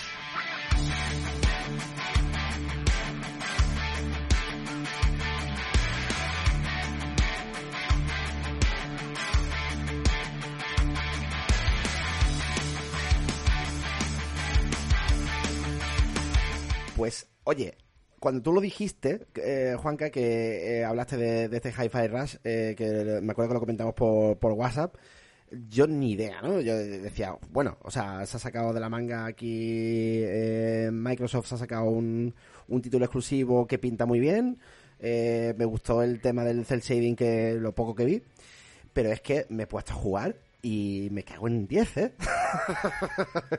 Qué guapo esta, este Hi-Fi Rush. Eh, además, viniendo de quienes vienen, porque esta gente, hay que recordar que, es, eh, bueno, está ah, dirigiendo el proyecto está Shinji Mikami, el tipo que a mí me parece que está siempre con cara de me quiero ir. No sé si os habéis dado cuenta que el Shinji Mikami tiene siempre una cara de no me gusta estar aquí, me voy al bar, que lo flipas, tío. Además, eh, lo hemos podido ver, eh, lo pudimos hacer no mucho con, la, con Ikumi Nakamura, con el tema del, del Ghostwire Tokyo, eh, porque este hombre viene de hacer eh, cosas como, joder, como Resident Evil 4, bueno, el Resident Evil original, eh, Dino Crisis, Evil Within, o sea, vienen de, de hacer eh, survival horror de lo más cruento, de lo más, de lo más terrorífico. Y de repente se han marcado aquí un, un título que no tiene nada que ver con nada de lo que hayan hecho antes y que eh, es un hack and slash de, de manual, de los buenos eh, y de los que, sobre todo, no sé Juanca, pero es de los de los numeritos y las, las- y las Sí, sí, sí. calificaciones Y las letras, y las letras. Pero, oye, si yo puedo hacerme una A y sacar una S y una A, cualquiera puede. Te lo digo así, ¿eh? O sea que lo digo para que vaya entrando bien. ¿Y, y qué nos cuenta este, este Hi-Fi Rush? La historia realmente, pues, es un... A mí me gustaría hablar de esto como si... Es decir, espérate, que me estoy aquí llevando al high concept, ¿no? Eh, Es un juego que plantea un universo propio y no se sale ni un ápice de, de lo que plantea o de los mecanismos que nos pone por delante para contar toda su narrativa y toda su historia y todas sus mecánicas y, explicarse a sí mismo eh, sin, sin coger nada externo, sino planteándolo todo desde el propio concepto del juego. ¿A, qué me refiero con todo esto? Esta, esta cosa así muy sesuda. A que eh, es un juego, mm, es un hack and slash de rítmico, ¿no? De, musical. ¿Y eso qué significa? Significa que, primero, el mundo en el que nos movemos está todo relacionado con la música. Esto quiere decir que cuando estamos jugando, eh, a nuestro alrededor eh, estamos, bueno, eh, estamos como una especie de academia en la que nos han eh, invitado a, a- participar en un proyecto que se llama el proyecto Armstrong, eh, que busca voluntarios para bueno para hacer eh, mejor las vidas de gente que tiene problemas eh, que tiene eh, a lo mejor pues un miembro que no o sea eh, miembros amputados o, o- o que tiene algún tipo de discapacidad física y prometen pues arreglárnosla de forma cibernética no y, y- hacernos más felices no y hacer que nuestra vida esté más completa. Y a esto que acude pues Chai que es nuestro protagonista y viene con un brazo que lo tiene mal, eh, lo tiene como una especie de cabestrillo que él utiliza como una capa, por cierto, está muy guay eso. Y, y lo que vemos al principio es que le engañan y lo que eh, hace esta academia, y en concreto su líder, es eh, buscar mano de obra barata, eh, engañarla con este tipo de promesas para construir algo que está que está construyendo que, que va a ser, eh, digamos, la, su forma como de no, no de conquistar el mundo, pero sí de, de tener como fama, gloria, fortuna, bien, en fin, o sea, el típico plan del villano, ¿no? ¿Y qué sucede? Que cuando Chai, nuestro protagonista, pues se mete en una de las máquinas para que le arreglen el brazo, está la mala suerte de que su iPod, bueno, yo voy a decir que es un iPod, bueno, es el reproductor de música, pues se cuela entre la maquinaria que le tiene que arreglar el brazo, que no se lo va a arreglar, sino que lo va a convertir como una especie de brazo biónico para que trabaje y para hacer- explotarle y hacerle parte de una mano de mano de obra. Eh, se le cuela ese, ese iPod y se le coloca en el pecho y entonces a partir de entonces eh, él mm, lo ve todo con ritmo o lo siente todo con, con un ritmo, con el ritmo interno que tiene ese reproductor de música. Es muy loca la historia, ¿no? Y casi que es anecdótica, porque aquí lo que importa es el contexto. Y lo que decía del, de que las piezas que plantea Hi-Fi Rush eh, eh, son para jugar única y exclusivamente con ese tipo de narrativa, es porque el mundo, todo alrededor de, de Chai, tiene ritmo. Es decir, las máquinas, todo está repleto de robots y de, y de máquinas, ¿no? Que, que, digamos, que construyen todo ese mundo que es una especie de academia, pero que es como una especie de plató gigante. Se llama producción el, sitio. Todo va al ritmo. Las plataformas que salen se mueven con un ritmo. eh, eh, los robots cuando se mueven hacen ruidos que son parte de ese ritmo. eh, el marcador de vida, el movimiento de todo está como vibrante, acompasado con lo que estamos escuchando. Y es brutal que, que, que es que esa narrativa no se sale nunca de ese esquema. Entonces, no sé, desde el menú, eh, tú abres el menú eh, del, del juego y es un Casio, eh, suenan lo- ele- lo- los sonidos de un Casio. Los, a ver si os acordáis del típico Casio, este, esto es de muy de polla vieja, ¿eh? pero es del típico Casio PT100, este antiguo portátil de pum, plum, los, los típicos efectos que traía por defecto de, Mm. de fábrica, pues esos son los soniditos del, del menú. Eh, esos son los del menú de habilidades, características y de, y de habilidades especiales de nuestro personaje. Los, del, los menús del juego son baterías, son eh, claquetas de, de, los sticks, eh, bombo caja cada vez que elegimos una opción. Es decir, todo forma parte del, del, del concepto, del concepto musical. Y, eso sorprende, ¿no? De entrada, ¿no? Que, eso, que todo te lleve a la música de, esa forma. Eh, luego, eh, dentro de, o sea, dentro de lo que es el tutorial, que es relativamente largo, nos van a ir enseñando pues cómo se juega y se juega pues muy parecido a todos los hackers slash que ya hemos podido probar, ¿no? Hay movimientos especiales, hay combos y están todas estas cosas que al principio dan un poco de pereza de todos los hackers slash porque supone aprenderse una serie de botones y de, y de combinaciones que a veces eh, que van de lo más difícil a lo que a, lo a veces muy difícil o, o más ignoto, ¿no? De tres veces X, luego un espacio, luego la Y, luego salto. Cuando el enemigo está en el aire mm, cambian los combos y entonces tenemos que aprendernos otra serie de botones. Y esto al principio que puede tirar para atrás en todos los hack and slash, aquí se hace más divertido porque mm, tiene el, el concepto este del compás y de seguir el compás. Y aquí es como si fuera una especie de Guitar Hero, pero, pero sin. sin eh, eh, ciertamente, sin la, la constricción que tiene el Guitar Hero por, por lo que está sonando mm, de fondo, digamos, por, seguir la canción, pero sí que mm, las podemos acoplar a ella. Es decir, durante todo el juego está sonando música. Entonces, cada vez que golpeamos a los enemigos, pues, pod- podemos seguir ese ritmo de, de la música para que marquen los golpes, ¿no? Donde tenemos que ponerlos hay veces que mm, a lo mejor nos confunde un poco y esto mm, estoy de acuerdo con Travol que con el Helsing a veces pasaba que por seguir el ritmo nos confundíamos y no entrábamos a tiempo ¿no? para, para golpear. Pero aquí si te olvidas un poco del ritmo principal y sigues tu propio ritmo también funciona. Y lo veo muy bien porque casi siempre funciona y funciona muy bien. Eh, por cierto yo lo estoy jugando en difícil y ahí no hay una ayuda que tienen los niveles un poquito anteriores que es un, un medidor de ritmo con, que te indica cuándo tienes que dar el golpe, ¿no? Pero funciona muy bien y, y te invita a, a hacerlo mejor y evidentemente a entrar dentro del ritmo para que las animaciones y todos los combos y demás funcionen y se desate la locura de las chispitas del, ¿no? del, brilli brilli y del y de, y de que el personaje haga movimientos súper locos porque hemos acertado con el combo, ¿no? Esto, esto es puro hack and y es como, es como todos. Pero no sé, eh, la distancia que hay entre este Hi-Fi Rush y a lo mejor el del el Devil May Cry es que aquí entre medias también de, de, este acabar con los enemigos y de hacer los combos y demás, hay una historia que, aunque sea algo así como muy telegrafiado, está muy molona. La palabra es molón.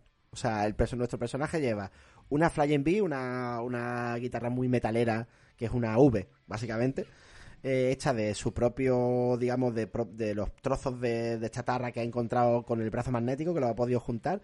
Y claro, golpeamos con una guitarra súper metalera, tío. Y eso mola mogollón. El juego tiene, como algo de humor, ¿no? Así también... No sé, me han dicho Sí. que está muy simpático, que tiene algunos chascarrillos y algunas referencias, algunas cositas.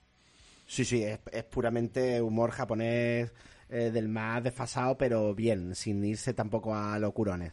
O sea, nuestro protagonista es un, eh, un tío que quiere ser una estrella del rock y ya está, esa es su motivación principal. Entonces, es desenfadado, es eh, no es muy profundo, pero da igual porque está eh, las bromas están muy bien puestas. De hecho, hay mucha mucho rollo meta, mucho... eh, tío, parece que estás siguiendo el, el tutorial de un videojuego. Y, ciertamente, ¿no? Porque estamos, estamos en pleno tutorial, ¿no? Eh, y está muy... Es muy simpático y está... Y te hace gracia de verdad. Y los caretos, bueno, y todo lo que es la animación entre, entre fase y fase y cuando es simplemente animación, eh, molaría verlo como serie. O sea, está muy guay, es muy colorido y sería una serie muy molona, muy, muy de, muy de escuchar música y de, y de subir alto el volumen. Em, la gracia está en que, aparte de Chai, tenemos a 808, que es una especie de androide, es un gato androide. Luego descubriremos que es una compañera nuestra que utiliza el gato como altavoz inteligente, es como un Alexa, así raro. Y, además, además de, de poder usar nuestra, de saltar, de golpear y demás, tenemos la posibilidad de lanzar a un segundo personaje. Aquí solo voy a hablar de Peppermint, pero hay más, ¿vale? O sea, yo solo voy a hablar de ella, que es, digamos, nuestra, la jefa, digamos, de la que nos va a ayudar a salir de, de todo ese embrollo en el que nos hemos metido en esta, en esta eh, academia súper estrafalaria y súper loca. eh, y la que nos va a contar que, que tenemos que acabar con lo, lo típico, con los cinco mm, jefes principales para poder mm, salir y para que nos dejen libres. Y nosotros somos como la anomalía, porque en realidad íbamos para mano de obra y acabamos convertidos en una especie de superhéroe con su capa eh, que va a intentar pues de- derrocar al malvado, ¿no? Esto es así de simple. Pero está muy guay y el humor lo lleva muy bien y, y es muy es gracioso, es gracioso de verdad, no, no, no se esfuerza, digamos, demasiado para hacerlo. Y bueno, mm, como todos los hackers slash, pues tenemos, tenemos los ataques típicos de combos, tenemos los ataques especiales, eh, que son las finalizaciones, que si eh, golpeamos y hacemos la secuencia correcta, aparecerá un, un último eh, golpe, que si acertamos, pues eh, desencadenará el combo y la finalización. Y esa finalización, pues podremos ir comprando nuevas, tendremos que ir recogiendo pequeños engranajes que serán la moneda del juego. Y tenemos nuestro hub eh, principal que, que es como una especie de guarida donde tenemos pues eh, un montón de coleccionables que podemos encontrar desafíos lo típico. Aquí no hay no hay mucha más mucha más novedad pero no sé es que está todo muy bien hilado tío y es muy es muy refrescante que haya un juego tan juego por eso decía yo lo del lo de la narrativa no de que no hay historia que la historia no se interpone en el hecho de que las mecánicas eh, hemos venido aquí a por las mecánicas, básicamente. Aquí venimos a, hacer como perfecto, a que nos salgan guay los, los combates y sobre todo los bosses, que los bosses finales, a lo mejor los dos que yo me he encontrado tampoco es que sean muy difíciles, pero sí que mm, sí que tienen su, su pequeña amiga y tienen fases y tendremos que ir conociendo muy bien los movimientos que podemos hacer para, para derrotarlos. Por cierto, yo el juego estaba vendido en el mismo momento en el que sonó Nine Inch Nails. como jefe final y como banda sonora de, del jefe final a la que tenemos que seguir con el- los golpes y con el tempo. Brutal, brutal. Además, Hostia, qué bien, ¿no? es la hostia, es la hostia. No quiero saber qué canciones más hay porque me las voy a spoilear, pero sé que hay más de grupos famosos. Black Keys y Nine Inch Nails son los primeros, digamos, son los dos primeros de la lista. Eh, No te, no- no te quería interrumpir porque estás No. ahí, te, no- te noto muy eufórico con este juego. Sí, tío, me ha gustado mucho. Y, y- sí, sí, sí, lo- lo- pero eh, no, a ver, eh, Metal Singer a mí me gustó y también, coño, utiliza temas de metal tal, pero me resulta muy difícil, sobre todo cuando fallas y volver a coger el compás es demasiado exigente. En este Mm. caso, en este juego yo he, he jugado lo que es la, lo que viene a ser la demo, la introducción. Y lo veo más, mucho más amigable, por supuesto. Es, em, Sí. es, sí, tienes que llevar el ritmo, pero tampoco penaliza tanto o no es tan exigente como pasa con el Metal Hellsinger. Claro, exactamente. Eh, eh, Es decir, mm, si bien lo de seguir el ritmo es fundamental, eh, no te corta del todo la, mm, el disfrute, digamos, si, si la cagas en un ritmo. O sea, tampoco en el Metal Gear Singer, pero me refiero que aquí mm, eh, quizás no es tan importante la canción que suena de fondo, sino servir de apoyo para seguir un compás. Más que el Metal Sí, Gear sí, Singer, sí, que a sí. lo mejor se centra más totalmente en la canción. Sí. Yo estoy en contra de las puntuaciones estas que te dan al final. la- la- no, no, no llegaba a superar una B. Creo que el máximo fue una B. Por eso digo que soy soy malísimo para coger el ritmo, la verdad. Y mira que me gusta la música, coño. Pero nada, ¿eh? para mí es difícil. El rollo de mando, eh, lo que es la capacidad psicomotriz, la tengo nula en ese sentido. En serio. Porque, uff. Pero bueno, escuchándote, eh, por supuesto el juego lo tengo instalado, le he dado, no me ha llamado mucho la atención, la verdad, eh, porque no es un juego en cuanto a estilo gráfico y demasiado toon para mi gusto, pero escuchándote, escuchándote, coño, es que da ganas de, de meterle mano. Es que además, mm, si vienes por la por el plataformeo, tienes tu parte de plataforma y está chulo. Y de puertas secretas que están en, debajo de eh, zonas de laberinto que tienes que seguir utilizando el gancho, que tienes un gancho, y, y siguiendo el ritmo consigues llegar a estas zonas elevadas y así encontrar las puertas que, que- estaban bloqueadas en un principio. O sea que esa tiene su parte de, también de plataforma, si no te gusta exclusivamente el rollo hack and slash. Eh, tiene ese rollito un poco, no es el Mirror's Edge, ¿vale? Pero es un estilo propio y que es muy, está muy presente eh, desde el principio y sabes que, que está muy trabajado para que sea el estilo del juego y que, no sé, que destaque, ¿no? Y eso lo, lo tenía el Mirror's y lo tiene este también. Y es como que, joder, es como cambiarte un poco de tanto realismo a algo tan toon y tan, y tan juego, digamos, tan maquinita, que, que mola mogollón, tío. Y es que esa es la palabra. Es un juego muy molón, tío. o sea, es- creo que es la mejor forma de definirlo. Comentaban que parecía un juego de la Dreamcast, como de la época de la Dreamcast. No sé si por el propio diseño, o por el colorido o qué. Pero Es que- un poco... Estoy, estoy contigo porque me ha recordado al Taxi Driver. Eh, o al Jet Set Radio, quiero decir. No, me, me lo he inventado, Taxi Driver que es Crazy Taxi. Me recuerda sí, ese, sí. el, color, la música, que me acuerdo que tenía Offspring. Eh, Sí. Era todo muy rápido, muy muy loco, muy, Mm. muy, muy, muy de no parar, ¿no? Posible que, te, que te transporte un poco a eso, sí, sí. Sí. Yo me da rabia, tío. No me sale en el ordenador. Me tira un error Eso- en un Real Engine. Lo he, he leído por ahí que es cosa de mi equipo, que no es cosa del juego. Hostia, pero que tío. no sé que a qué juego le pasaba también y con un parche lo arreglaron y tal. No sé, yo estoy esperando a ver si plantan el parche porque en- me arranca, cuando va a arrancar el menú principal, ¿Mm? me salta un fatal error en el Unreal y, y me saca fuera. Y no hay forma, ¿eh? He instalado drivers, he cambiado cosas que he visto por ahí en tutoriales y nada. Así que lo sigo teniendo por ahí pendiente. En la mar, pues a ver si a ver si lo arreglan porque es que yo creo que te va a molar bastante. Y además, eh, lo, lo gracioso de todo esto es que es, creo que lo, o sea, que, mm, sí creo que fue así. Lo presentaron y, y inmediatamente estaba disponible y no se filtró, tío. No se ha filtrado en todo lo que llevaba de desarrollo. Y otro por ahí ya lo dicen, ya lo ponen de Goti, ¿eh? ¿Tú lo ves como para esto?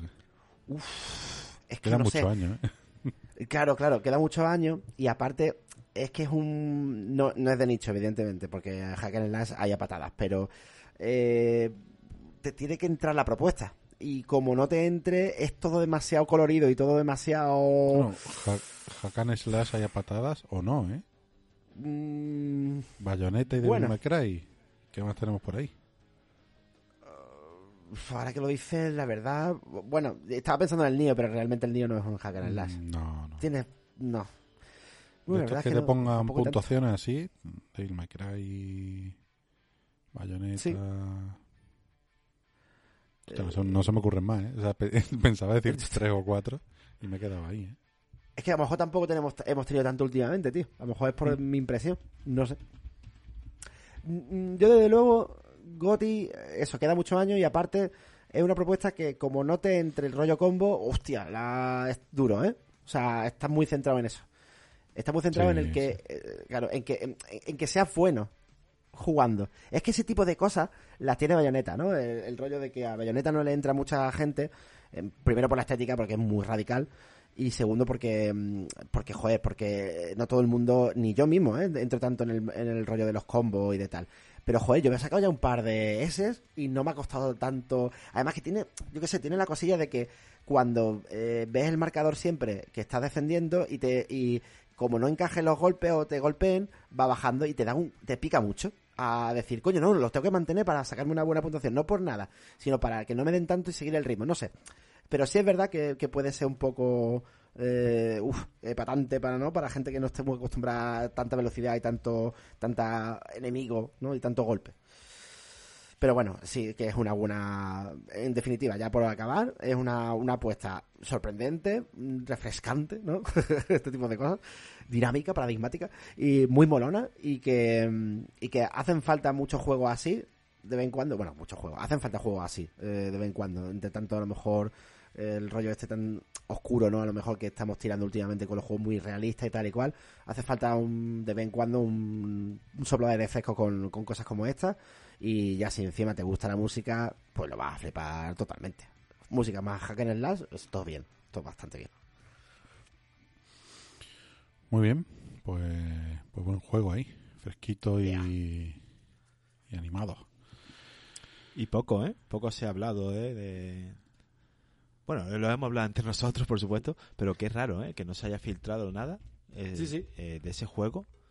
De que se... No, no sé, tío, que, que una, una desa- desarrolladora famosa y que, coño, que venían de...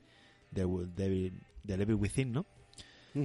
y cómo han guardado el secreto hasta hasta el evento, decir que salía ese mismo día, es que me, me parece eh, bastante, o sea, mucho más elaborado eso que el propio desarrollo del juego, ¿sabes? Sí, Porque ya a esta, a esta altura es difícil conseguir eso. Que el día de hoy llegara algo sorprendente sin haberte enterado ya de 80 noticias previas, sí, sí, totalmente, vaya. Yo a todo esto sigo teniendo pendiente de pasarme el Devil Within 2, que lo dejé porque me agobiaba bastante y no Sí. tenía aquel momento para, para más agobios, pero eh, pero iba bastante bien, ¿eh? estaba bastante molo, a tope con tango. ¿eh? Ah, es. Pues vamos con el siguiente análisis. Eh, traes tú un juego bastante particular, ¿no, Travol? Sí, la verdad es que me, me, me estás pegando tú, Juanca, eso de traer juegos extraños, raros o diferentes a, a lo que estamos acostumbrados. Y ya le metí al Pentiment y parece que me queda con ganas de más diálogo y, y esta vez os acompaño a que descubramos esa tierra devastada por, por una corporación petrolera en el juego Norco.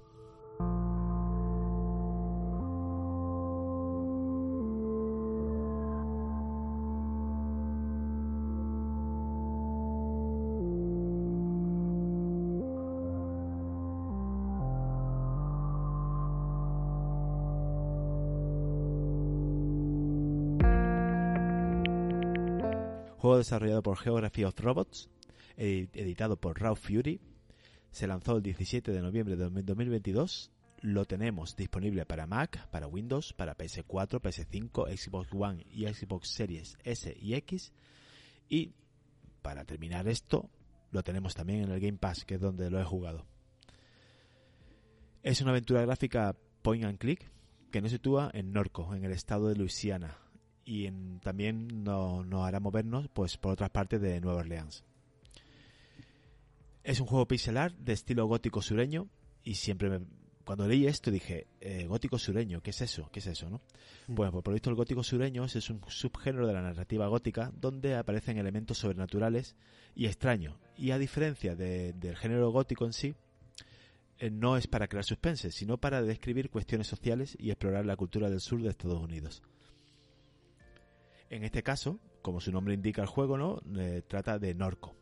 Y Norco es una ciudad real eh, de no más de 3.000 habitantes a la orilla del Mississippi.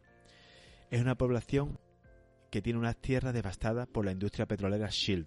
Decir que a principios del siglo XX eh, la petrolera Shell, la, original, la real, compró Norco porque eh, tiene ahí situada su industria, mega industria, que contamina el agua, contamina el aire, hizo que el precio de la vivienda devaluara, se devaluara en esa zona, con lo que la gente que pudo vender lo vendió como muy poco y los que se quedaron porque no vieron mm, oportunidad alguna de vender o porque no porque era tan barata la cosa que para qué iban a arreglar la casa, pues siguen viviendo ahí, pero con la consecuencia de pues eso, tener eh, afecciones en la salud, eh, cánceres y demás, y todo esto es historia real, ¿vale? Así que claro, ahora entiendo lo de gótico sureño, si es para pues eso, para, para describir cuestiones sociales, este caso es real y sucede en Norco, que es eh, esa ciudad de, en, el estado de Luisiana, ¿no? El juego transcurre eh, en un futuro distópico no muy lejano, eh, con elementos tan comunes en el mundo cyberpunk como megacorporaciones, eh, tenemos androides con inteligencia artificial, podemos pagar sin dinero y sin tarjeta, solo con poner productos, ya se, ve- se verá que tenemos una especie de cuenta de puntos, ¿no? O algo así, aunque eso no se explica en el juego, pero sucede. Incluso podemos traspasar nuestra conciencia y recuerdo a un disco digital. Todo eso eh, sucede en el, juego. En el título se desarrolla dos líneas temporales distintas, pero complementarias entre ellas. La primera línea con la que empezamos somos Kai, una joven que vuelve a su ciudad natal tras la muerte de su madre. Después de recorrer y explorar durante años el vasto territorio de Estados Unidos, se ve que mm, eh, se quitó de en medio, eh, se alejó de la familia y años después vuelve con la muerte de su madre. La segunda línea temporal es más triste, es más oscura, incluso también más eh, sobrenatural.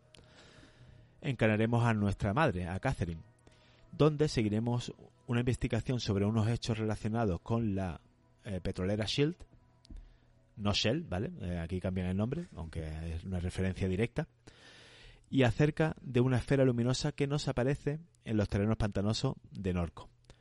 Todo esto días previos a nuestra muerte, ¿vale? Durante el prólogo, con lo que empezamos con Kai, que es empezamos ya el juego con ella volviendo a su ciudad, ¿no? Iremos descubriendo poco a poco quiénes somos, el por qué nos alejamos de nuestra familia, el cáncer que es causante de la muerte de nuestra madre, o incluso eso también mm, daremos a conocer por la repentina desaparición de nuestro rebelde hermano Blake. Y justamente con esto, con este hecho, será el primero o será el misterio inicial de la aventura, que es encontrar a nuestro hermano. Eh, Empezamos explorando nuestra casa, ¿no? Eh, Pasando por diferentes habitaciones, eh, como he dicho, point and click, No se ve pulsando en, en- per- eh, perdona, no se ve el personaje en sí, ¿no? Es como en primera persona, si no recuerdo mal. Eso es, no se ve en sí Vale, el vale. personaje, pero sí hay una parte que se llama esquema mental donde se van eh, añadiendo los hechos, que ahora os explicaré, pero ahí sí se, sí se ven caras. Algún- alguna que otra cara de los personajes con la que habla y las tuyas mismas también, ¿no?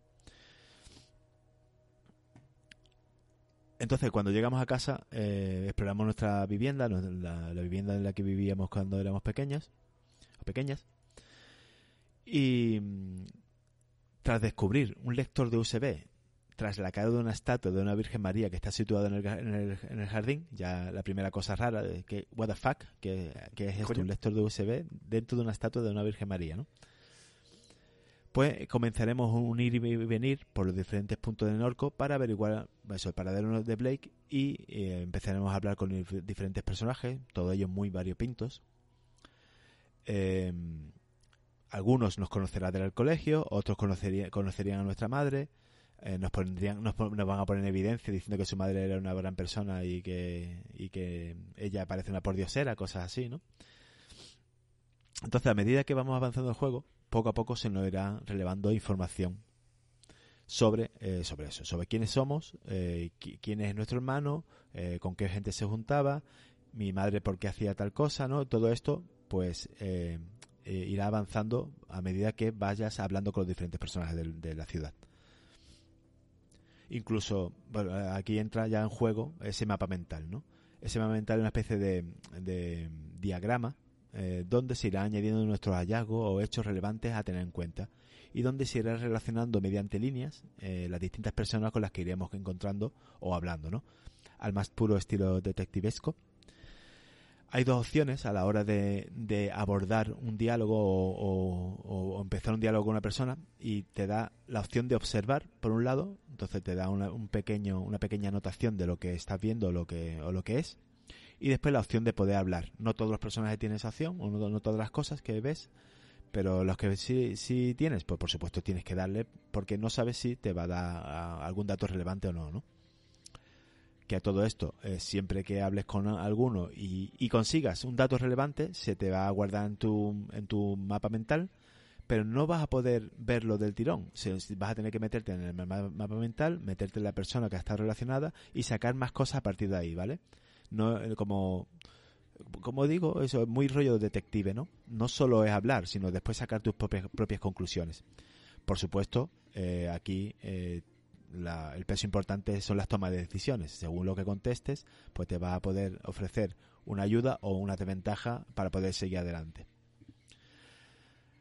A medida que avanzas eh, el juego vamos intercambiando de esas líneas temporales. En un principio pues somos en el presente Kai pero eh, pasamos al pasado con Catherine, que es la madre.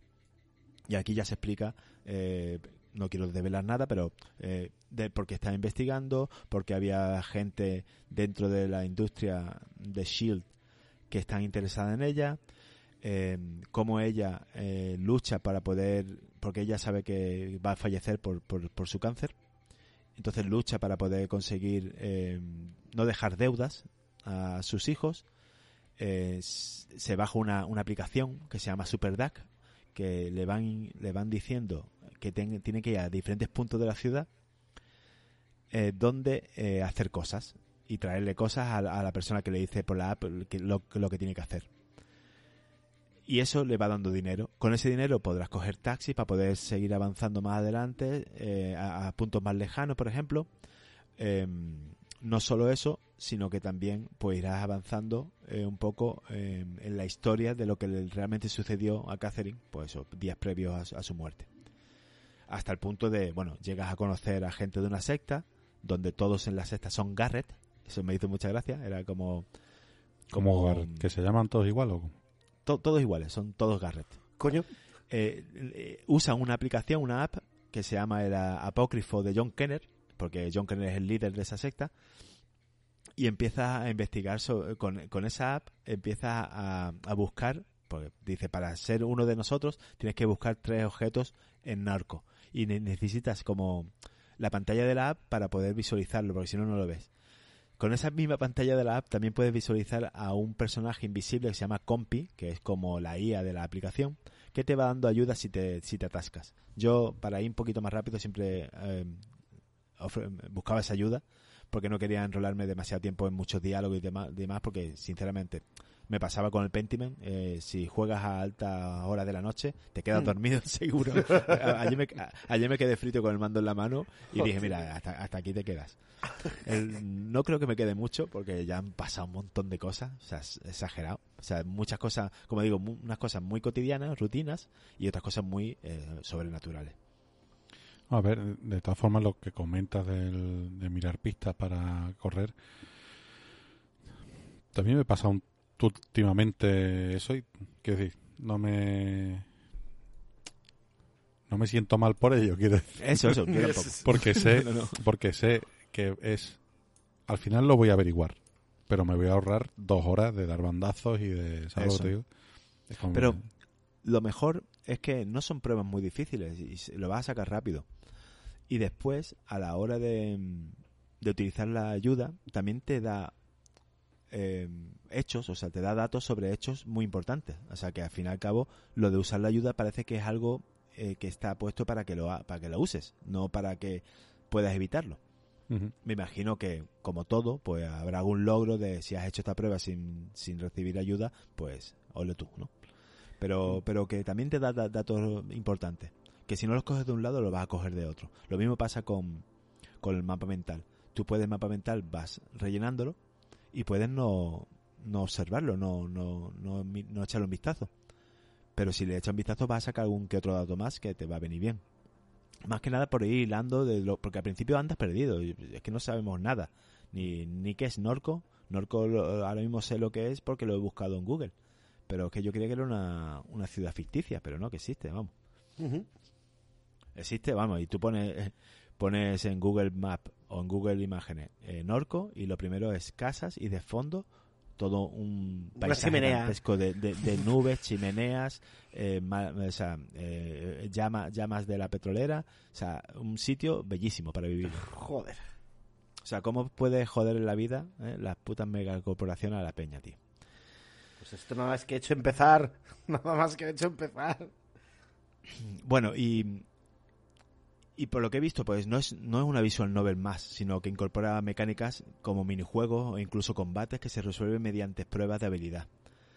Eh, eso me ha gustado mucho. O sea, ya te, te, te saca un poco de la dinámica de mucho diálogo y mucho toma de decisiones, ¿no? Pero, sin embargo, te metes en microjuegos que, bueno, son súper fáciles, tontos. Hay, hay unos de memoria, hay otros de parar el círculo, un círculo grande que, que aparece en la pantalla y se va poniendo pequeño, y cuando coincida con un círculo que tiene debajo, pues pararlo justo, cosas así, ¿no?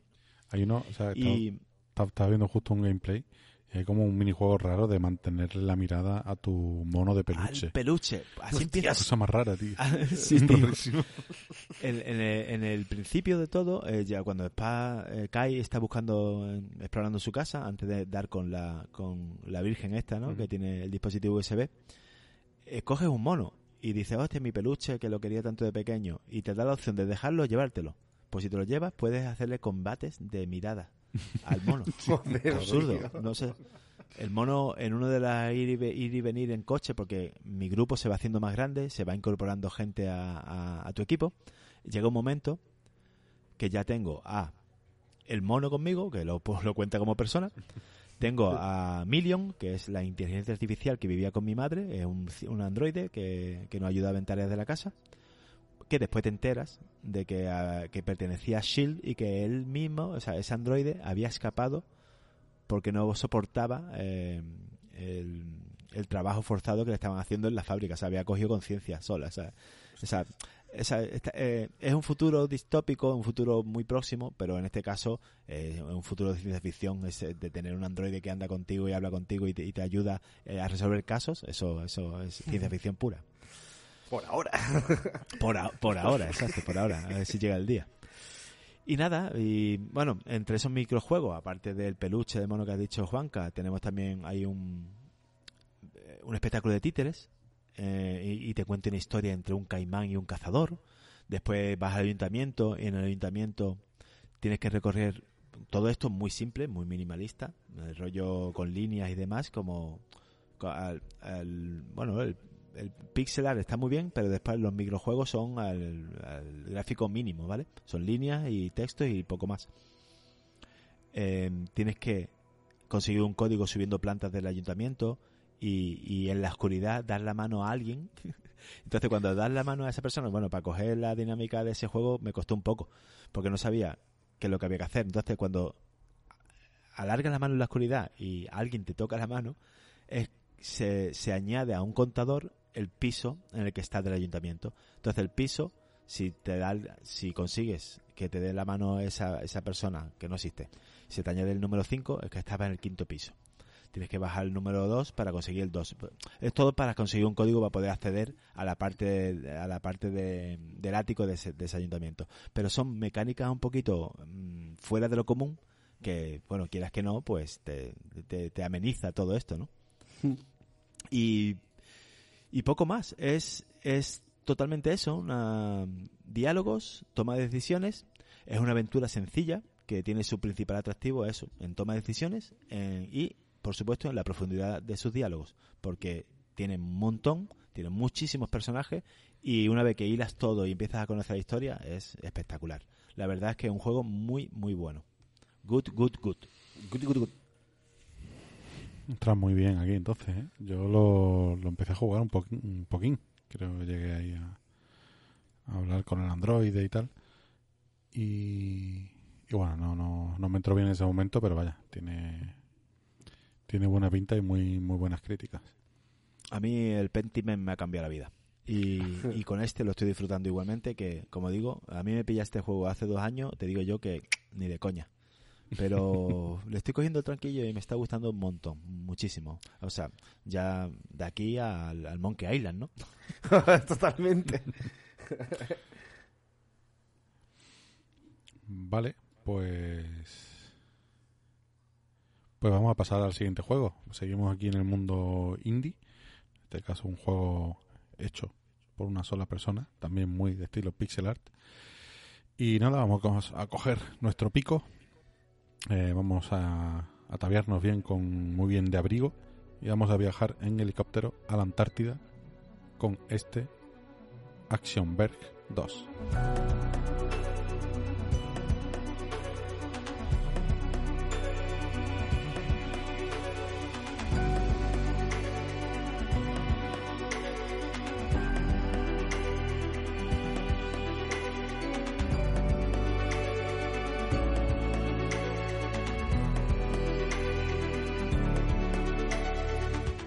Nos encontramos con la segunda parte de Actionberg, evidentemente, y ambos juegos fueron creados por Thomas Hub Games, que bueno, pues es, están hechos por un único individuo, eh, al menos en su base, y este juego salió en agosto de 2021 para Windows, Switch y PlayStation 4.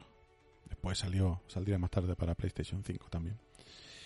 Y nos encontramos ante un juego pixel art igual que la primera parte, un juego de plataformas, un Metroidvania de eh, single player. Mm, no sé por qué he dicho en inglés. De un solo, de un solo jugador.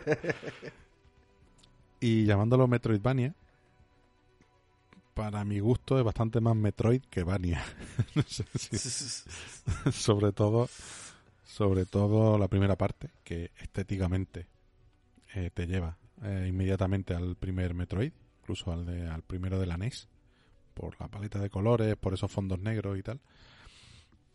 Y en esta ocasión nos encontramos eh, un poco en, en la contraposición visual de la primera parte, que era todo como en interiores, paletas de negro, rojo, todo muy oscuro, muy contrastado. Y aquí el juego pues nos lleva a, a lugares eh, abiertos a paisajes de montaña y de campos con colores mucho más pasteles, más suaves, más luminosos y en general bastante más amables. La verdad que el primero más, más amable y más bonito. El primero era un poco feísta también. ¿eh? Oye, mm. que, que, lo hizo una persona solo y eso tiene, tiene tela. Em, pero también lo hace muy identificable al, al primer título. Eh, en este en este caso eh, controlamos a Indra Chaudhary, que es la CEO de la empresa Globe 3, que acaba de comprar la Hammond Corp, que era su competencia tras la desaparición de la fundadora Elizabeth Hammond en una expedición en la Antártida. Esta, esta compra se, produce, esta batalla entre empresas, porque precisamente la Hammond Corp había construido un prototipo de un ansible de comunicaciones de cero latencia. Aquí el tema del ansible, yo no sabía lo que era y, lo he buscado y es un término que se usa en la, en la literatura de ciencia ficción pues para describir, o sea, es como el nombre de un hipotético objeto, un dispositivo que no existe, que se, cuya comunicación eh, se produce eh, más rápido que la luz, o sea, de forma instantánea. El término fue acuñado por Ursula K. de Le Guin en 1966 para su novela El mundo de Rocanon. Y después lo han usado varios autores, como Orson Scott Card, ese, ese término de ansible. Aquí también hay un, hay un software de gestión, bueno, un software, una solución de gestión de estos de, para servidores y demás que también se llama Ansible. Ansible. Es que es muy de ciencia ficción, muy nerd. Adoptado, adoptado el, el término este del, de la ciencia ficción. Sí, sí, sí, totalmente. El guiño total. El, ¿Qué ocurre aquí? La trama. Bueno, pues eh, nos tenemos que plantar en la Antártida para buscar a ver qué es lo que ha pasado con Elizabeth Hammond, que era nuestra competidora, por así decirlo, y a su vez hacernos con el prototipo de este Ansible. Y vemos que, bueno, pues es el uso de esa máquina pues ha producido una especie de portal que nos traslada a un mundo paralelo, o a un universo alternativo, o a un multiverso, como queramos entenderlo. Em, ¿qué, ¿Qué girito viene aquí? Bueno, pues que a lo poco de llegar vamos siguiendo una señal y acabamos muriendo, eh, ahogados en una cueva bajo el agua. Tras el, tras el accidente, pues un ser que se hace llamar Amashilama recompone su cuerpo, em, eh, digamos, eh, fundiéndose con él de alguna forma y lo recompone a base de unas micro máquinas que se, que se fusionan entre ellas y recomponen el cuerpo de la protagonista. A partir de este momento, pues empieza una aventura en ese mundo paralelo eh, donde tendremos que eh, volver a nuestro buscar, o sea, buscar la forma de abrir otro portal para volver a nuestro a nuestro mundo. Nos encontraremos con un ser eh, llamado Lamasu, el guardián de ese universo, por así decirlo, que cuya misión es limpiar cualquier intruso que entre de otra, de otra dimensión, pues acabando con ellos para, para evitar que, haya movidas raras, ¿no?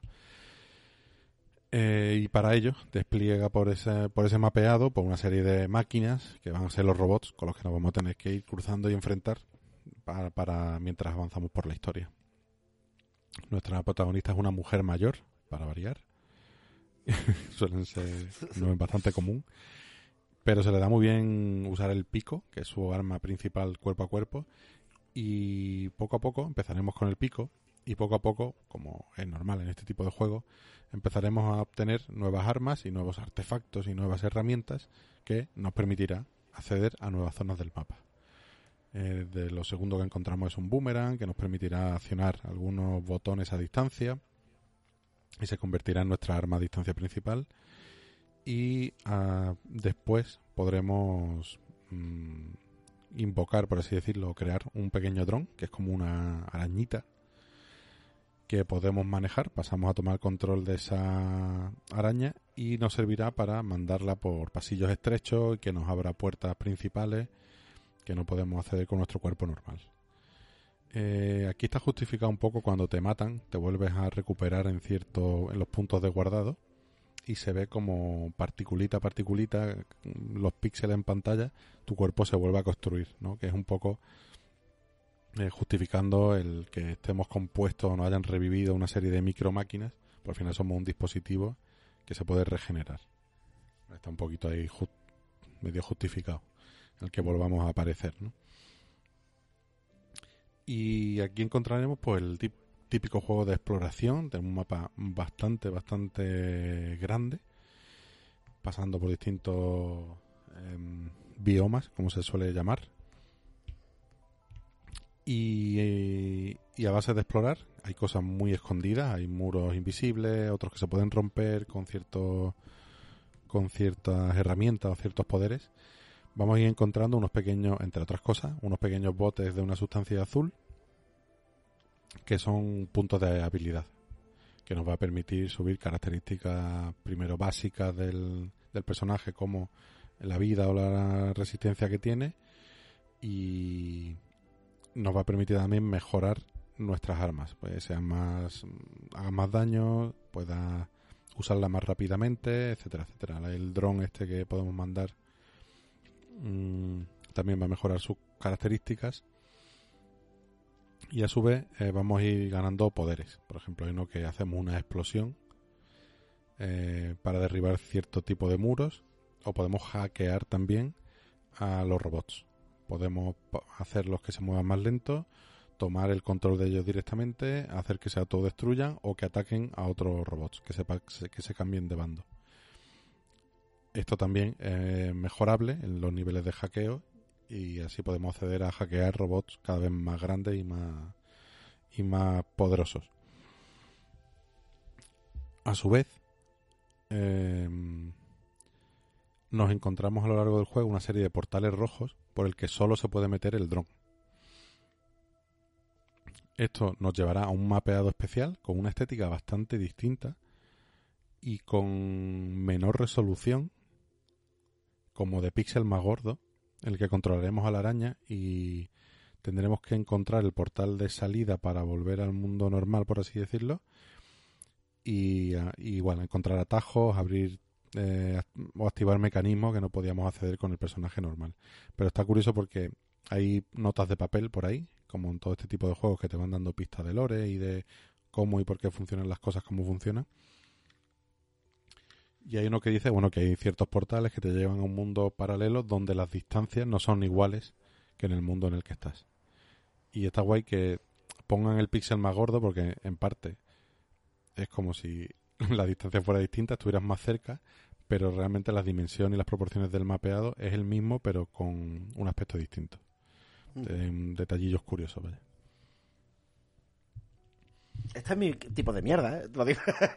Que lo estaba mirando, estaba mirando el gameplay y me, me flipa, tío. El, el aspecto, el, el- la jugabilidad, sobre todo lo, lo fluido que va todo y el rollo de ciencia ficción es que le va, le va como un guante. ¿eh? A mí, mira, no- o sea, no, no venía yo a este juego por la historia, pero está curiosa. Estaba bastante más interesante de lo que yo esperaba.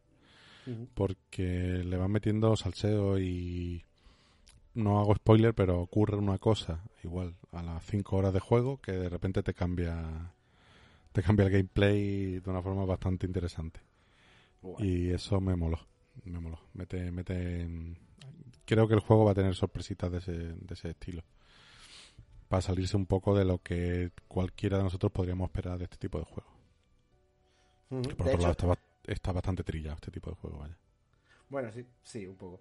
Pero, de hecho, vaya, lo, lo pillé de milagro, ¿eh? Por menos mal que me lo dijiste, porque estaba en el Plus y lo casi, lo, casi me lo pierdo, vaya. Mola, mola. Guay, guay. Después el juego a nivel, o sea, los niveles tiran mucho de la estética de la cultura sumeria, que lo he tenido que leer porque iba a poner cultura turca y tal, pero bueno, sumerio, pues vale, sumeria. Y eso, eh, los gráficos son mucho más, mucho más ama- amables que la primera parte. Para mí son bastante, un pixel bastante bonito. Quizá los enemigos, los diseños de los enemigos no me parecen nada del otro mundo. Algunos me parecen un poco feos, la verdad. Y hablando de los enemigos, no hay bosses, no hay pantallas de, de jefes que tengas que pasar obligatoriamente para seguir avanzando. Pero sí es verdad que de, repente entras a un nivel y te encuentras a un bicho gigante que más o menos puedes pasar de él o puedes plantearte acabar con él. ¿no? Siempre hay una recompensa en forma de, de puntos de habilidad y de, o de conseguir un nuevo, un, nuevo- un nuevo poder. Y algunos de ellos son, te lo tienes que terminar, digamos, con una estrategia más parecida a puzzles que a fuerza bruta. ¿eh? que también está que también está guay Em, el último aspecto que voy a comentar es el audio los efectos de sonido no me han gustado el sonido de ataque a base de repetirlo mucho se me ha hecho un poco desagradable y aún y están muy por encima de volumen que el resto de sonido y que de la música se ha tenido que subirle la música y bajar los efectos de sonido y aún así el sonido de ataque se escucha muchísimo, tío, muchísimo. Hostia. Y no es un sonido demasiado agradable. No sé yo por qué, o le, le he prestado más atención de la cuenta igual. Pero había un momento que no, no sé, no me gustan los samples. Algunos samples que han elegido los veo bastante más molestos de la cuenta. Y después las músicas están bien. Hay mucha, mucha música cantada. Hay muchos temas cantados por una tal Maisa Ka- Kara, que es una cantante más o menos famosa libanesa. Y No conozco a nadie libanés. libanés y actualmente vive en, Cal- en California y está bien Eh, pasa que eh, bromeaba el otro día mientras jugaba ¿no? y me reía yo solo como un imbécil porque era como como chambao como escuchar un tema de chambao con Hostia. la Mari, con la Mari de chambao porque son como quejíos ¿no? que te llevan un poco al tema te llevan un poco aquí al tema de Turquía y de, de esa de Oriental del- un poco, ¿no? Sí, oriental un poquillo y tal. Pero claro, a mí me evocaba más como quejido andaluces y cosas así, ¿no? Entonces era un poco, era un poco raro. Los temas están guay, el tema vocal está bien llevado, pero es verdad que está muy específico, está como muy... El género está bastante cerrado. las secciones que jugamos en ese universo paralelo con el dron, ahí, ahí se va el chiptune, como que cambia un poco el rollo rollo más clásico, videojuegos clásicos retro. Y un poquillo eso. Por aquí el autor comenta que se ha inspirado en para algunas mecánicas en Prey, en The Legend of Zelda, en Horizon Zero Dawn y en Shadow of Colossus. Pues, eh, comentaba que había algún que otro jefe bastante grande por ahí. Y no tengo mucho más que decir. Lo estoy jugando, he avanzado bastante, bastante. Algunas veces eh, el minimapa que trae, a pesar de que tiene detalles, creo que tiene poca resolución y no te da muchas pistas por donde puedes continuar. Hubo una cosa que no sabía por dónde continuar y, y probé una cosa un poco loca y me funcionó y resulta que era por ahí. Entonces igual a veces puedes dar más vueltas de las que te gustaría por porque directamente no sabes por dónde tienes que ir. Mapa bastante abierto. Y nada, y eso es de esos mapas que te vas dejando puertas cerradas que no sabes cómo abrir hasta que no tienes el poder. Que ya entonces tienes que hacer un poco de backtracking ahí, acordándote de por dónde andan las cosas para, para poder seguir avanzando al final en el juego. Pero bueno, eso pasa un poco con todos los Metroidvania, ¿eh? O sea, el Super Metroid de la, de la Super Nintendo es de los que te quedan atascados súper facilísimo, ¿eh? Hostia, pues... Joder. Yo no recuerdo... O sea, lo recuerdo difícil. Pues, pues, a ese sí- es verdad que le di, tío, en la, en la Super. Ojo, qué grande. Es que había un montón de mm, muros ocultos que podías destruir, que no parecía que pudieras destruirlo y cosas así, ¿sabes? De- que, se te, que pasas de largo, vaya. Claro, que hasta que no sabes que por ahí puede haber mm, Ujú. chicha oculta, claro. Así que nada, le seguiré dando porque me está molando bastante.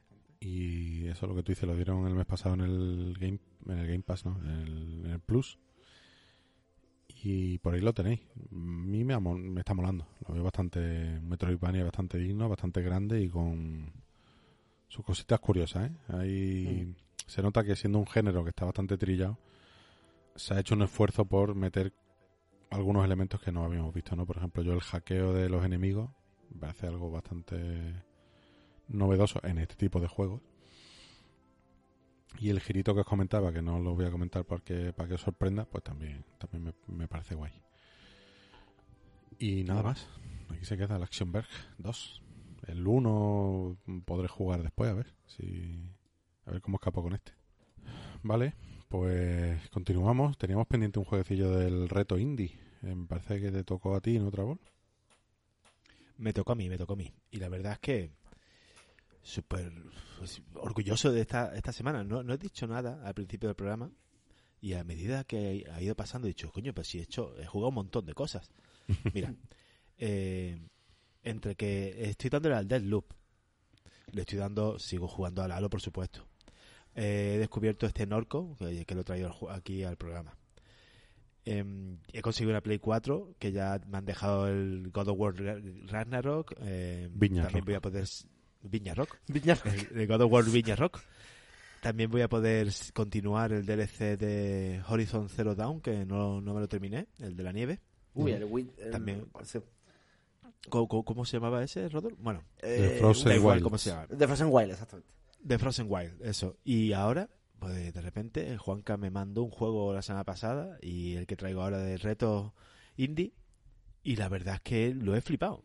Eh, a ver, no es, mm, es un juego de rompecabezas, se llama, se llama Soft Body. ¿Y qué, de qué va esto de Soft Body? Pues es un juego en el que debemos de guiar una bola, ¿vale? Esa es la premisa más simple que os puedo contar, ¿no?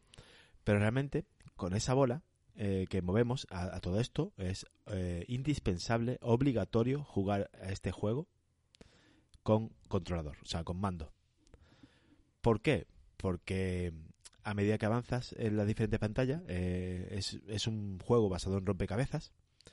Tenemos que guiar una bola eh, desde, un, desde un punto A hasta el punto B.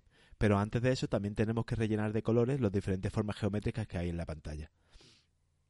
Todo esto con gráficos minimalistas, eh, el fondo es liso de un color y con, con trazos o colines que forman eh, figuras geométricas que, como, como fondo decorativo. A medida que avancemos se nos va a poner el juego mucho más difícil, más exigente. Entonces eh, nos vamos a encontrar con otra bola nueva que se va a llamar la bola fantasma en la que nos vamos a poder unir a ella. Entonces con esta bola podemos derrotar a los enemigos que nos disparan proyectiles y también podemos separarnos de ella y manejarlo de forma independiente. Entonces, ¿cómo lo hacemos eso? Y de aquí a que es indispensable jugarlo con mando. Con el stick izquierdo eh, manejamos la bola fantasma y con el derecho la bola normal, ¿no?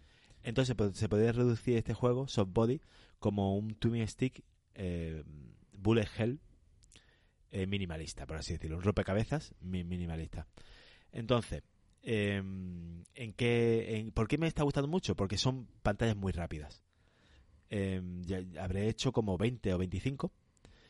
Pero claro, eh, a medida que avanzas, se te va agregando un nuevo elemento, em, más, más proyectiles que te van a impedir eh, hacer conseguir hacer el, objetivo, conseguir el objetivo del, juego, que el objetivo no, no lo olvidéis es colorear las diferentes formas que hay en el juego, o sea, que es tocándolas, y también una vez que hayas coloreado esas zonas, la bola que está dentro de un, de un punto de, que sigue un trayecto, pues guiarla, empujarla hasta el, hasta, hasta, el, final. Ya está, así de simple. Y la verdad es que el sonido eh, va muy acorde con el tipo de juego, porque es muy perturbador y con un toque de ciencia ficción eh, que, que mola. Después tenemos con el R2 podemos ir más despacio para poder pasar por zonas más eh, peliagudas, por así decirlo, ¿no? Y todo, todo, como digo, muy rápido. Es el típico juego que es complicado de explicar, ¿eh? Porque al final son, lo ves y son manchas de colores ahí como un gusano dando vueltas por una pantalla. Yo viendo, o sea, mientras lo explicaba y viendo gameplay, me ha costado saber qué cacharro era el que manejabas tú. Eh, realmente eh, el rojo lo manejas con el stick izquierdo y el amarillo con el stick derecho. Cuando hay que mover las dos bolas a la vez, yo creo que a ti se te da mejor, Juanca, porque Juanca aquí donde lo tenemos es baterista y creo que, vas a poder manejarlo bien. Porque, claro, eh, a lo mejor, eh, por ponerte situación, eh, la bola amarilla que manejas con el stick derecho está dentro de una forma geométrica cuadrada que no te impide salir. Entonces, tú te unes al, a la bola fantasma para poder atravesar muros, ¿vale? Es como si cogiese la habilidad de ser fantasma y puedes atravesar muros. Pero cuando tienes que dividirte, la bola se queda dentro de la zona cerrada. Entonces, en esa zona pequeña cerrada tienes que evitar que una, que una, una bala, un proyectil te, toque. Y al mismo tiempo, con, la, con el stick izquierdo, para la bola fantasma tienes que moverte para poder empujar estas bolitas que tienen un trayecto limitado para llegarlo a, llevarlo del punto A al punto B, pues tienes que hacer eso. Entonces, ¿cómo haces las dos cosas a la vez? Con, en ambos lados, con proyectiles que tienes que ir esquivando yo lo juro, hay momentos que yo no, no los dedos se me iban uno para la derecha, para la izquierda, o sea, no, no iba a parejo, ¿vale? No iba a la par con ellos, eh, era, era un caos, un puto caos. Pero bueno, aún así es fácil y lo, y lo consigues. Pero creo que para ti, Juanca, lo ibas a hacer, creo que esto se te, se te iba a dar mucho mejor que a mí. Vamos a ver, a ver. Y nada, tío, lo tenéis ahí en el, en el itch.io. Eh, la verdad es que creo que está, he llegado a verlo, bueno, os lo digo ahora, lo tengo por aquí abierto creo que está a tres, tres orillos o cuatro orillos y vale mucho la pena por, por, por, el simple hecho de que sea un juego muy simple, eh, pasa pantalla muy rápido y por supuesto es muy, muy, muy desafiante. Mola. Justamente, 4,99 dólares. Y bueno, he traído dos juegos y creo que te toca a ti, ¿no, Juanca? Así que te doy dos opciones y eliges una. Venga. Warden Melody of the Underground o Phoenix Heavy. Pues, pues Phoenix Heavy, porque el otro ya no, ni me acuerdo cómo se llamaba. Warden Melody of the Underground. vamos a dejarlo como Warden o Phoenix Heavy. Ah, Phoenix Heavy, de todas formas. ya la había elegido, ¿no? Pues Phoenix Heavy para ti. Uy, vaya forma tiene eso. Hostia, está, tío, me está cojonando. vale, pues me quedo con ese Phoenix Heavy para para traerlo en el próximo programa.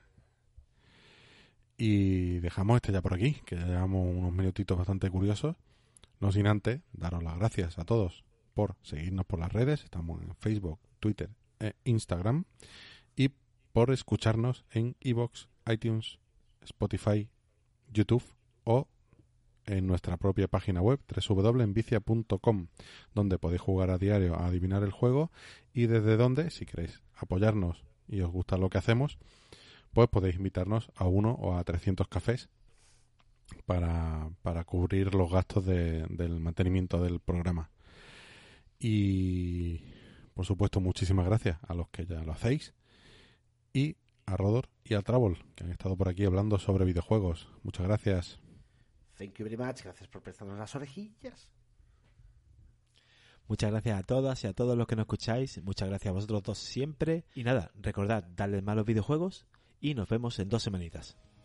Hasta luego. Adiós. ¿Y,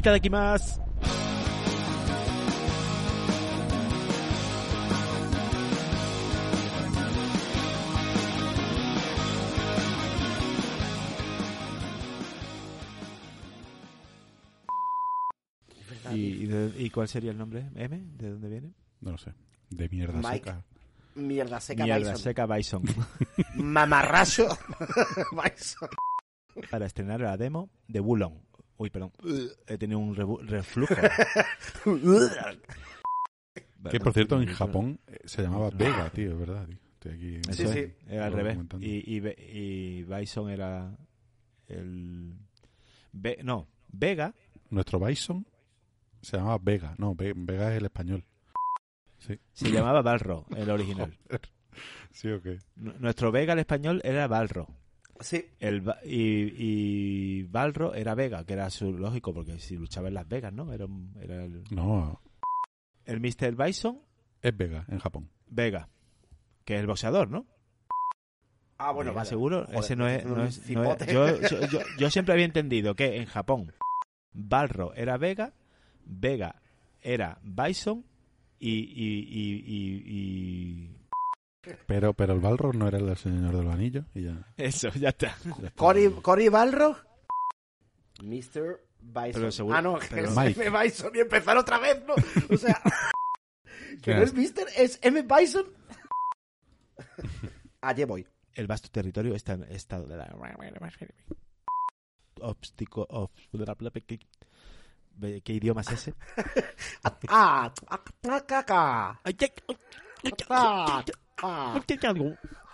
Eh, venga, sigo.